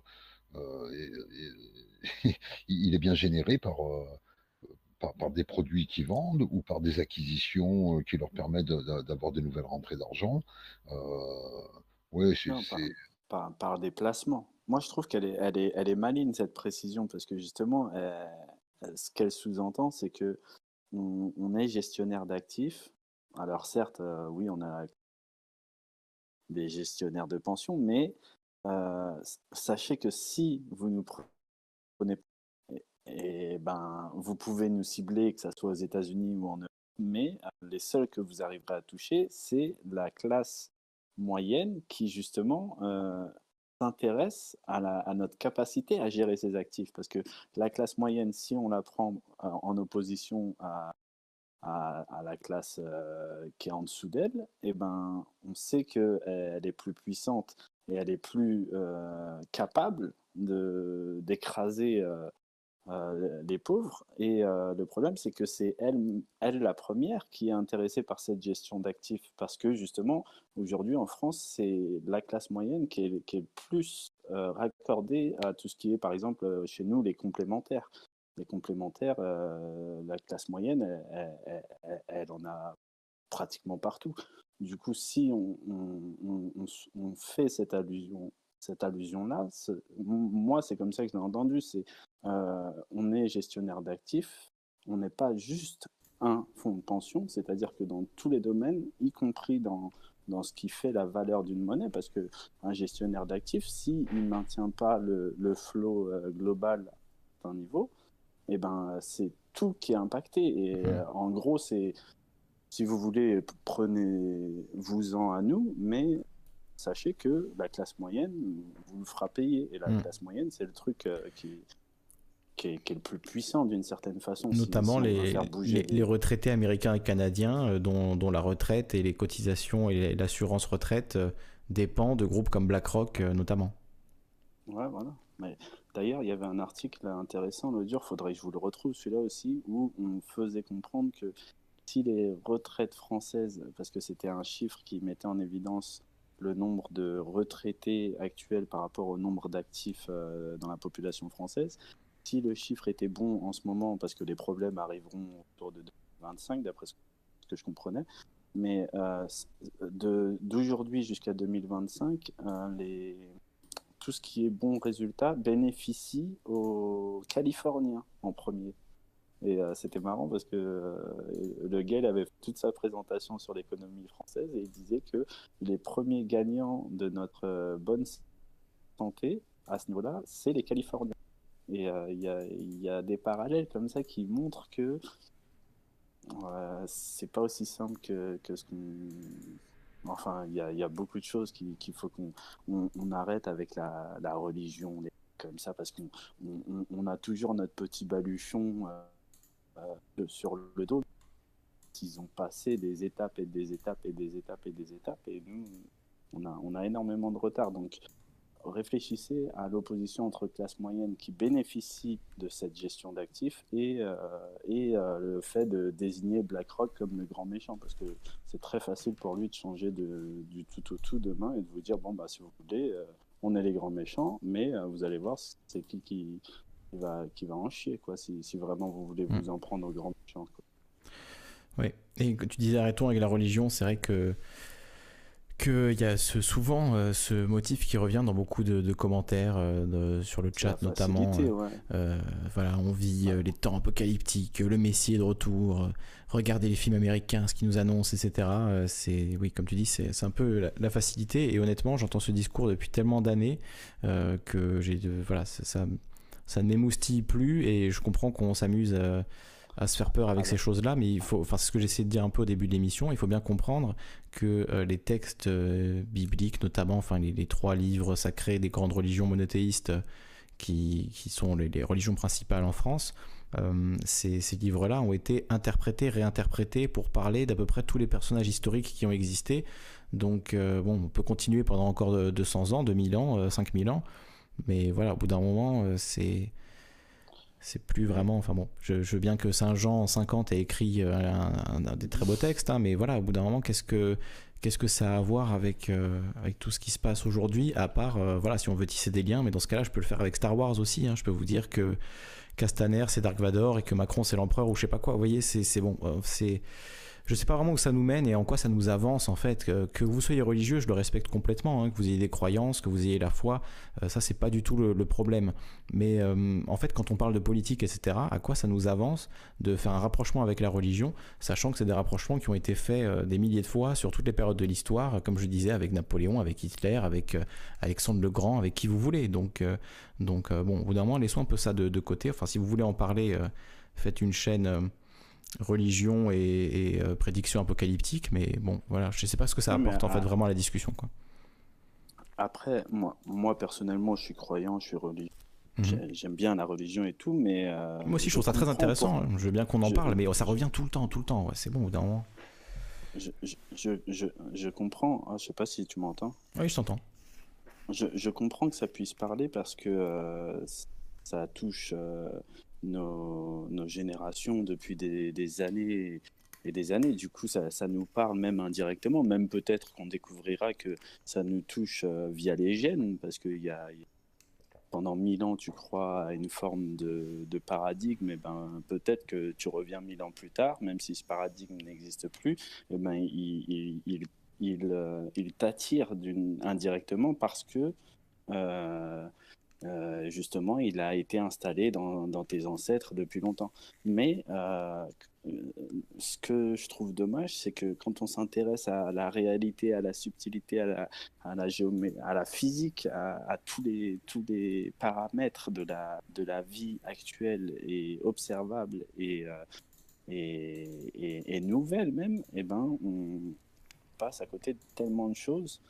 Et, à chaque fois, on se dit peut-être c'est trop compliqué, mais par contre, avec la lecture euh, simpliste, parce que c'est toujours des, des, formes de caricature, de simplifier ce qui a été ou de simplifier avec des, certains personnages. Parce que regardez autour de vous, il y a certains euh, textes religieux qui euh, sont facilement, on peut les calquer sur des, des scénarios de films. Et ça, c'est plus facile à comprendre quand il n'y a, que, quand il a que deux, trois personnages et qu'on fait le tour vite fait. Mais, en même temps, la narration et l'histoire, enfin le, fait de raconter des histoires, pour être plus précis, le fait de raconter des histoires, c'est quelque chose qui existe depuis. Enfin, ça, c'est vraiment quelque chose qui, à mon avis, est voilà, peut-être caractéristique de, l'humain. Après, je sais pas, on comprend pas les animaux, mais en tout cas, dans l'humanité, c'est quelque chose qui a, qui a existé euh, vraiment depuis très longtemps, et même les peintures rupestres. Euh, des hommes préhistoriques en témoignent. Voilà, on se raconte des histoires. En fait, on, on prend la réalité et euh, on la transforme, on la modèle, on la raconte. Donc c'est les mythes, les religions, les légendes, euh, la mythologie, la cosmogonie, et, on voit que dans toutes les civilisations ça existe en fait. Il y a des récits sur le, sur le monde, et donc au bout d'un moment il faut comprendre que c'est ça, c'est ce que fait l'être humain en fait. L'être humain raconte. L'être humain voilà, raconte des histoires. Et, en fait, quand on prend un texte euh, biblique et qu'on le calque sur un film, bah oui, en fait, c'est deux histoires. Donc, euh, il n'y a pas un milliard de ressorts différents. Euh, il y a des gens qui ont analysé ça très finement. on, peut on peut compter le nombre de, ressorts dramatiques, de, ressorts narratifs qu'on peut utiliser, tu vois. voilà, la résurrection, c'est un de ces motifs et on le retrouve dans plein de récits mythiques, mythologiques, cosmogoniques de plein de religions différentes à plein d'endroits de la planète. Et c'est pas un hasard, c'est juste un motif de narration euh, qui, parmi quelques autres qui existent, et donc on les, on les retrouve dans toutes les histoires, que ce soit le dernier film hollywoodien euh, ou un texte euh, hindou retrouvé au fin fond d'une caverne, il y aura sans doute des motifs communs. Donc oui, on peut trouver des motifs communs entre les textes bibliques et ce qui nous arrive. Donc, donc voilà, est-ce que est-ce que ça nous avance vraiment collectivement euh, de dire mais oui, euh, Macron c'est l'antéchrist, ou alors non c'est Poutine, ou alors non c'est Trump, ou alors non c'est Obama, ou alors non c'est Bachar el-Assad, ou alors non c'est je ne sais qui. Et j'ai entendu tout ça, hein, je le dis pas par hasard, j'ai entendu euh, tous ces gens qualifiés d'antéchrist par diverses personnes religieuses, pas forcément des mêmes confessions du tout d'ailleurs. donc donc oui, à quoi ça nous a avancé en fait de comparer tout le monde à l'antéchrist et de bon, je sais pas, peut-être que certains ils trouvent euh, des réponses, comme tu dis, des réponses euh, à leurs questionnements sur le monde. Mais bon, moi je pense que c'est un peu la réponse facile. Voilà. Bah, c'est un peu comme ce que tu disais tout à l'heure quand euh, tu dis les gens ils n'ont pas trop le temps de se taper les rapports de l'Union européenne et en prendre du taf. C'est aussi c'est aussi c'est un peu la même chose. Ça répond c'est du c'est la facilité aussi, c'est se dire ben j'ai pas le temps, euh, ça m'a l'air compliqué, et j'insiste sur le c'est juste une apparence, parce qu'au final, via les mêmes mécanismes qu'on peut retrouver justement dans des scénarios de films ou dans des, des histoires religieuses, eh ben, on peut euh, essayer de remettre en place la situation euh, géopolitique ou économique, et essayer de, ou même politique, et de voir que ben, finalement, il y a toujours quelques ressorts, on peut réduire la situation à quelques ressorts en sortant, euh, en sortant de la religion, en sortant du, scénario et en s'appuyant que sur le réel. Et euh, moi, c'est ça que j'adore quand, quand, je compare euh, les choses vraiment sur les bases physiques, c'est que on, peut voir que ça paraît complexe, mais aujourd'hui, si quelqu'un voudrait refaire la, la théogonie des Grecs et euh, tous les dieux grecs, et, etc., et ben, il pourrait voir que c'est tout aussi complexe, mais euh, il y a une certaine logique est respectée. C'est pareil pour, euh, pour d'autres religions. On peut, on peut tout aussi voir que dans, dans les livres bibliques, l'Ancien Testament, il y a, y a énormément de mais on arrive à les, à les synthétiser et à, à, en tirer des grandes trajectoires. Dans l'Ancien Testament, les gens n'ont pas lu toutes les pages tous les chapitres, tous les versets de, de, tous les livres religieux, et pourtant ils arrivent à en faire une synthèse et à se dire, ben, lui c'est l'antéchrist, lui il veut euh, Mm. le grand Israël, etc. Donc s'ils sont capables de le faire une sur un- une religion, s'ils sont capables de le faire sur une série de, de Game of Thrones, eh ben, Mm. ils peuvent très bien le faire sur le réel, à dire que voilà, euh, on, on peut euh, supposer que cette vision, euh, cet empire a une euh, volonté, cet empire a quoi comme outil? Ben, Un petit peu comme euh, Abraham avait son bâton, et, euh, etc. Et ben, on peut dire ben, cet outil, il, euh, cet empire, il a l'outil médiatique, et, et essayer de faire des grandes lignes comme ça, et de vous vers où se dirige Mm. euh, le, le personnage principal. Donc, c'est pas antinomique, c'est c'est vraiment essayer de, de voir dans tout ce que vous faites, euh, qu'est-ce qui peut vous servir, qu'est-ce qui dans dix ans euh, pourra être euh, analysé, observé, et, et est-ce que vous pourrez tirer des, des leçons de, de ce que vous avez essayé de projeter ou de comprendre, alors que si dans dix ans vous vous dites, ben oui, mais si les faits ne m'ont pas donné raison, eh Ouais, il faut changer la méthode. Dans, dans, dans, dans l'attente de ce que j'ai prédit, et ben euh, là, c'est pas bon. Alors que Mm. si euh, vous, vous faites juste des petites hypothèses à, à court terme en, en observant des choses de long terme, et ben là, vous pourrez être euh, informé de, de, de- Ouais, ou de même, sur, le long terme, euh, on commence à avoir pas mal d'expérience, euh, on regarde les médias depuis des années, etc.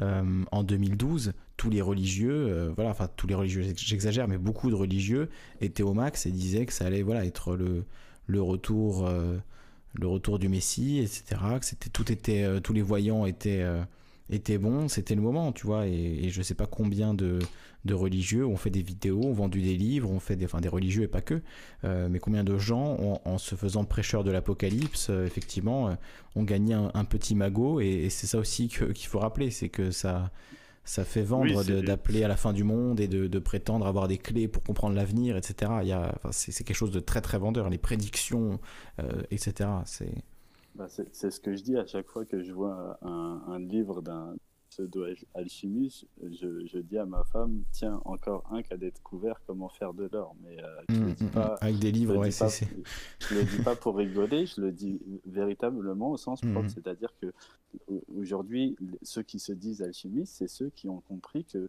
le fait de se dire alchimiste rapporte de l'argent parce que ça va, euh, ça va, ils peuvent vendre des objets, vendre livres, etc. Et, et du coup, Oui, comme de se dire médium ou de se dire euh, voyant ou euh, voilà. Prophète, coup, quoi que ce soit, Ils, ils- ils transforment véritablement des idées en sonnant et trébuchant, donc c'est Mm. ils- Donc ça marche pas quelque des part, hein. menteurs. ouais, Oui, l'alchimie, tra- l'alchimie rapporte de l'argent en tout cas, oui. Voilà, c'est- c'est ça. Si après ils s'achètent des lingots d'or avec, euh, c'est quelque part c'est c'est une opération réussie. Voilà. Hein, c'est le principe même, euh, à mon avis. hein. Je risque de choquer des religions. quoi, hein. C'est Mhm. C'est faire un commerce à partir d'une idée. Euh, alors, de, de ce que vous disiez, euh, il y a Non, pas directement, là, tu, tu vas vite euh, sur, sur les religions. Bah, C'est c'est le, c'est aussi le principe de, de l'industrie culturelle moderne. hein. Je veux dire, Netflix, c'est pas autre Non, c'est- chose c'est- que, c'est- que C'est deux vendre. choses différentes. C'est deux choses Mais- différentes, mais- mais par rapport à ce que dit Carto, la phrase que dit Carto, elle peut très bien recouper aussi toute la production culturelle.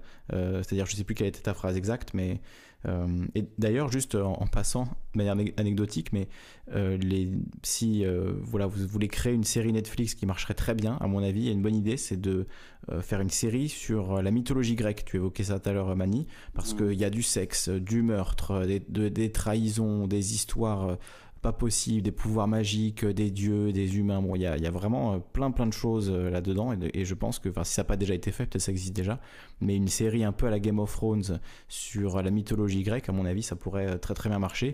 Preuve qu'un récit fonctionnerait toujours aujourd'hui, tout comme il fonctionnait euh, dans l'Antiquité, quoi. Et, et- excuse-moi de car- Carto hein, de t'avoir sauté dessus, mais euh, parce que tu dis oui, faire de l'argent, c'est un peu le principe des religions, tu passes Mm. vite fait là-dessus, alors que pour moi, justement, les religions, c'est justement faire, euh, faire euh, non pas de l'argent, mais faire de l'émotion. Et C'est pour ça qu'elles sont très prolifiques et très fortes, parce que justement, elles s'appuient sur des choses véritables, alors que faire de l'argent, tu peux t'appuyer sur...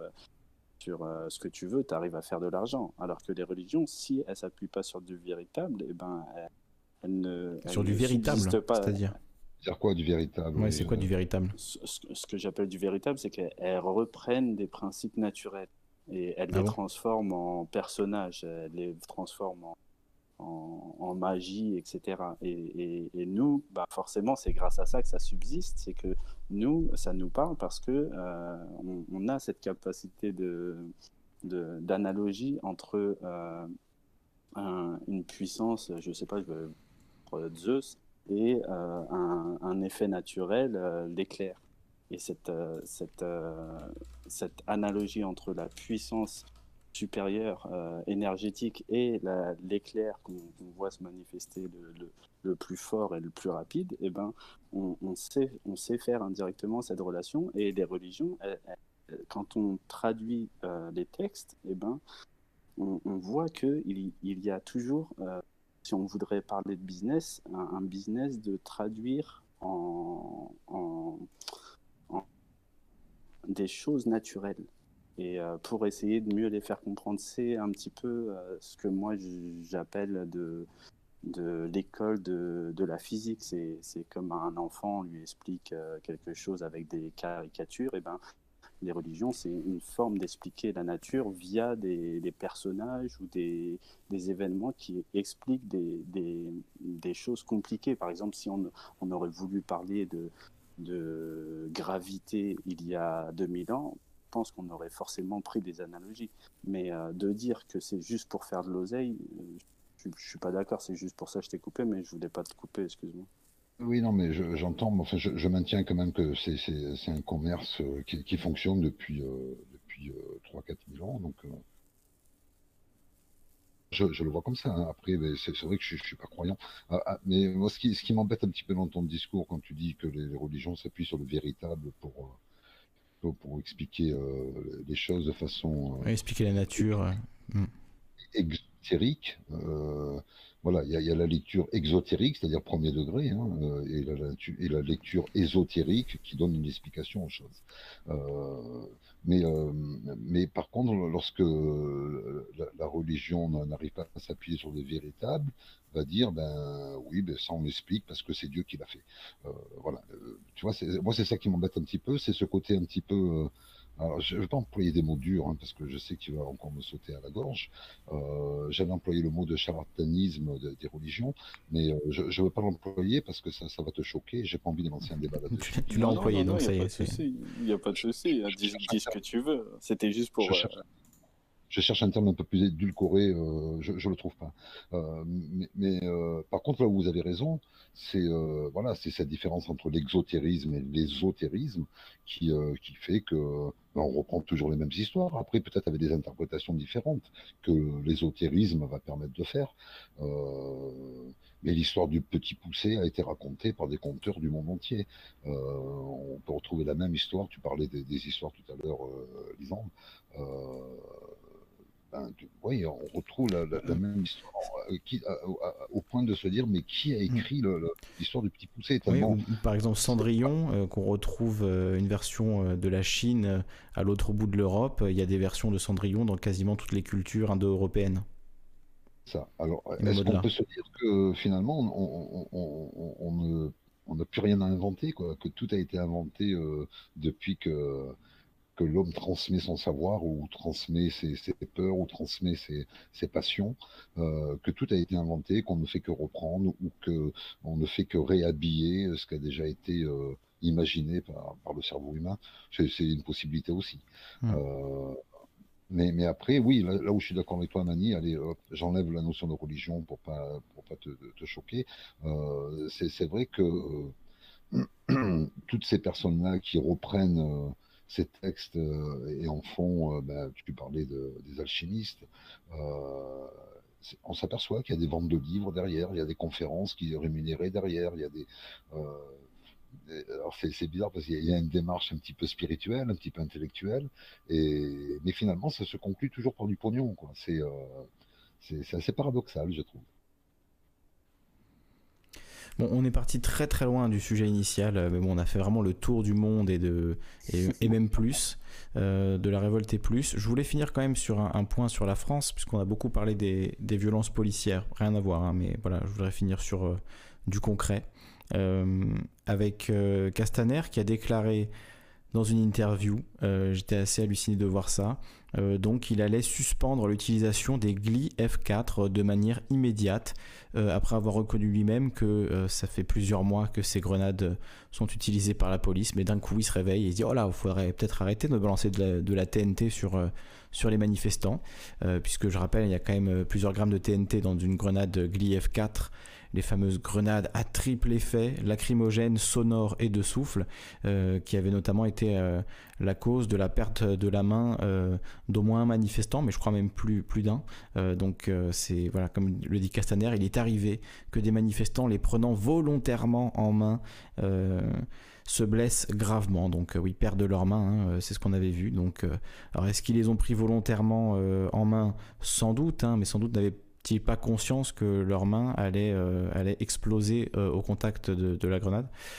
Donc euh, bon, voilà, effectivement, on voit un, net un net retournement de la part du gouvernement au niveau de la communication en tout cas qui, qui maintenant se réveille un an et demi après il se réveille en disant oh là en fait il faut retirer ça mais alors justement Aguetta nous dit Castaner a menti alors c'était ma cousine qui ont envoyé ça. Je vais essayer de le retrouver euh, sur euh, donc euh, le, les fameuses grenades en l'occurrence qui vont être qui en fait sont arrivées si j'ai bien compris à court de stock et qui vont être tout simplement remplacées par un autre modèle tout aussi dangereux a priori. Donc il faut que je retrouve la source exacte pour vous dire ça. Évidemment, je l'ai plus. mais tu, viens de le dire. Alors effectivement, les stocks sont sont, réduits à quasiment quasi néant. Euh, donc il faut bien, il faut bien remplacer ça. Euh, chose que Cassaner s'est bien gardé de, préciser. Hein. Il a parlé du retrait de, de la GLI-F4, mais il n'a pas parlé du fait qu'il ait remplacé la GLI-F4 par, euh, je crois qu'il appelle ça la GLI-F5. Enfin, en tout cas, il y a un 5 dedans, qui serait plus puissante que la GLI-F4. mais c'est marrant parce que tout à l'heure tu faisais allusion aux grenades françaises qu'on retrouve au, Liban. Euh, bah, c'est peut-être pour ça qu'on est en rupture de, stock. Hein. Je ne sais pas si ce sont des, grenades militaires ou des, grenades de, maintien de l'ordre, mais euh, si c'était des grenades de maintien de l'ordre dont tu parlais, bah, il se peut que notre stock de GLIF-4 soit parti euh, au Liban. bon, voilà. Mais bon, oui, c'est marrant, c'est marrant la, la, sémantique utilisée par Castaner en disant que c'est pas les forces de l'ordre qui qui arrachent les mains en envoyant des grenades, mais c'est bien les manifestants qui s'arrachent, qui s'auto-arrachent les mains en ramassant des grenades. Volontairement. Hein. C'était volontaire de leur part de perdre leurs mains euh, en ramassant ces, grenades euh, à la TNT. C'était. Il a même parlé, euh, par exemple, au lieu de parler des, violences policières, il parlait de croche-pattes. On ne fait pas de croche-pattes à l'éthique. Ah ouais, mais c'est marrant de, dire ça quand on voit beaucoup d'images de policiers qui font un croche-patte à des manifestants, une fois qu'ils sont à terre et les roues de coups. Euh, voire il les tue, hein, c'est ce qui s'est passé avec euh, le, fameux livreur là, qui a été euh, noté puis écrasé au point de, que son larynx s'éclate. bon voilà, c'est les méthodes. Mais ça, il se garde bien de le préciser évidemment.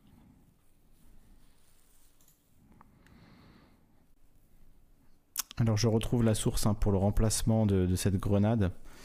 Euh, là j'ai un article du Parisien. J'avais une meilleure source euh, que nous avait donné ma cousine, mais je la retrouve pas. Avec vraiment tous les types de grenades qui étaient utilisés. Évidemment, je l'ai pas enregistré, donc. Euh... Eh oui, on vit dans le monde de l'information. Il y a beaucoup trop d'informations. Donc avant qu'elle soit totalement remplacée par la GM2L, il restait des stocks à écouler de la, GLI, CLI F4. Ils ont écrit CLI F4 là, euh, en décembre 2018. Le Figaro évoquait l'existence de plusieurs dizaines de milliers de grenades du côté de la gendarmerie. On ignore combien il en restait lors de l'annonce de Christophe Castaner ce dimanche. Outre les avocats des blessés, le défenseur des droits Jacques Toubon avait lui aussi pointé les dangers de la GLI F4 il y a genre 6 euh, mois ou plus. qui sont parmi les plus dangereuses de l'arsenal de nos forces de sécurité et présentent des risques disproportionnés dans la gestion des manifestations. Donc voilà, comme Gabriel, 21 ans, qui donc avait eu une bonne partie de la main droite arrachée par une grenade Gliev 4 sous les yeux de ses proches. Sa main était en charpie, les os apparents comme si la chair avait été soufflée, décrivait alors sa mère. Il ne lui restait que trois doigts qui pendaient. Enfin bon, voilà, il y, a, eu d'autres cas du même genre de gens qui ont perdu euh, l'intégrité de leurs mains. Hein. Je me souviens plus du prénom de ce manifestant, mais qui a, un moignon littéralement, qui a perdu euh, l'intégrité de sa main. Donc euh, voilà, pour finir sur une bonne note. Alors je voulais quand même remercier le modérateur, enfin les modérateurs, mais surtout Irsu qui euh, ce soir s'est frité euh, avec, euh, avec le chat parce que j'ai vu que ça partait en débat Israël-Palestine. donc Irsu a essayé de maintenir le calme, mais bon, j'ai vu que c'était compliqué pour lui. Donc ben, un grand merci Irsu. Ne, te prends pas trop la tête non plus. Hein. Écoute, si les gens si les gens débattent de ça, je les, je bannerai tout simplement. là, c'est vrai que j'ai pas trop eu le temps de, de regarder, mais j'ai vu que c'était c'était agité. Euh, donc euh, voilà les gars, ne, partez pas dans des débats euh, en vous insultant sur, des, sur Israël, Palestine, etc. Ça, n'apporte rien, ça nous avance à rien. ça pollue le, chat inutilement. Vous avez donné la migraine à, à Irsu et ben, on n'a pas progressé ni l'un ni l'autre. Donc voilà, je, je, compte pas les points, j'ai pas vu ce que vous êtes dit exactement, mais en l'occurrence, vous avez tous les deux alimenté cette, cette dispute. Donc arrêtez, arrêtez ça tout simplement. Que ça ne se reproduise pas. Voilà. Et merci encore une fois à, Irsu, à Goron, à Kael, à Carto, enfin toute l'équipe de Canal Concorde hein, qui, est, souvent dans le chat pour, modérer. Euh, mais parfois c'est compliqué. Donc euh, un grand merci à eux pour euh, leur participation et leur bénévolat, volontariat ce soir à la modération. Voilà. Encore une fois, ne vous prenez pas trop la tête non plus s'il faut, s'il faut que, je, que banne des gens je ferai, je ferai ce qu'il faut, mais c'est vrai que l'agressivité, euh, les insultes, les mots vulgaires, etc., si on pouvait éviter au maximum et avoir une conversation euh, mesurée, euh, calme, et donner des informations importantes et pas faire des espèces de, de concours de, de quéquettes, euh, à se donner rendez-vous sur euh, à la gare euh, la plus proche pour aller se casser la gueule. Sinon, voilà, faites ça en privé, hein, vous vous ajoutez sur Discord et vous discutez tranquillement ensemble sans, sans polluer le chat. Hein. Vous avez le Discord pour, pour vous rencontrer. voilà. Après, moi, je suis pas responsable de ce que vous faites une fois que vous, vous parlez en privé, mais au moins vous réglez ça entre vous. bon, voilà, parenthèse fermée. Un grand merci à tous. Oui, Carto. Juste un petit mot, tu parlais de, de l'équipe de donc je, vais glisser euh, une page de pub. Euh, mercredi 21h, on fera une émission euh, sur le chlordécone. Et, et, on parlera probablement aussi de permaculture, histoire de montrer un petit peu le contraste de, de, comment on peut utiliser la terre, soit en la pourrissant, soit en, soit en la sublimant. Voilà, on va essayer de, de, faire une émission dans ce sens, mercredi 21h sur Canal Concorde. Très bien, émission, euh, bonne émission en perspective encore une fois. Euh, la dernière fois, vous avez reçu une, avocate de, des Gilets jaunes. C'était vraiment, euh, c'était vraiment une très belle, très belle émission, émouvante, je dirais. donc n'hésitez pas à aller la voir sur la chaîne de Canal Concorde. Je vous mettrai le lien de Canal Concorde dans la, dans la description. et voilà, vous faites du bon boulot. ça, voilà, la chaîne commence à, gagner en visibilité, donc ça, ça, fait plaisir. Enfin, je suis content pour vous, pour toute l'équipe. Vous faites un, bon boulot euh, chaque semaine euh, et, ça, voilà, ça, on en a besoin. Donc, euh, continuez comme ça, toute l'équipe. Ben, merci, pour le soutien. Et à mercredi, donc 21h, hein, pour une nouvelle émission de Canal Concorde sur le chlordécone et, et la permaculture pour euh, parler de l'autonomie alimentaire, euh, les possibilités de, l'agriculture euh, vraiment biologique, hein, puisque là on parle de permaculture, donc on n'est pas dans le 90% bio, où on a le droit d'utiliser un peu de chimique quand même. donc émission intéressante en perspective, je, vais essayer d'être parmi vous au moins dans le, dans le chat pour, pour écouter cette émission et, poser quelques questions peut-être si... si Alors on va peut-être totalement la, permaculture, mais on va juste montrer qu'on peut faire autre chose avec la terre que de la peau avec des produits euh, chimiques. Hmm. Je mettrai le lien dans, la description. Canal Concorde, vous les retrouvez sur euh, YouTube. tous les mercredis à 21h avec Goron, Chab, Gaël, Carto, Trofou, toute l'équipe que vous commencez un peu à connaître. Allez vous abonner si ce n'est pas fait en tout cas. Alors merci à tous ceux qui, étaient là dans le, dans le chat, euh, qui commence à être un peu nombreux pour que je les cite euh, tous et toutes. Mais en tout cas, merci, merci à vous. Si vous aimez le travail de Calivision, n'hésitez pas, euh, si vous en avez les moyens, à faire un don via Tipeee ou Tipeee Stream. Ça fait toujours plaisir et ça me donne voilà l'ambition de continuer à faire ça et à le faire de plus en plus souvent. je ferai le nouveau format Malangocha mercredi ou jeudi. Je le dirai un peu à l'avance cette fois, un petit peu avant de le faire et, l'émission euh, sur le Parti démocrate aussi, les candidats démocrates et qui sera le rival de Trump qui arrivera euh, prochainement sur la chaîne. Voilà, des gros bisous à tout le monde et à très bientôt pour une nouvelle émission. On va mettre un peu de musique douce pour se quitter. Un peu de musique. Euh, un peu de musique, ça, ça va pas passer. On va se quitter avec Luminescence. Passez une belle nuit et rendez-vous du coup euh, très prochainement sur la chaîne Calivision. Mettez des pouces bleus, abonnez-vous si c'est pas fait et à très bientôt. Des gros bisous. Ciao ciao. Et merci Manier et Carto d'avoir animé la soirée avec moi.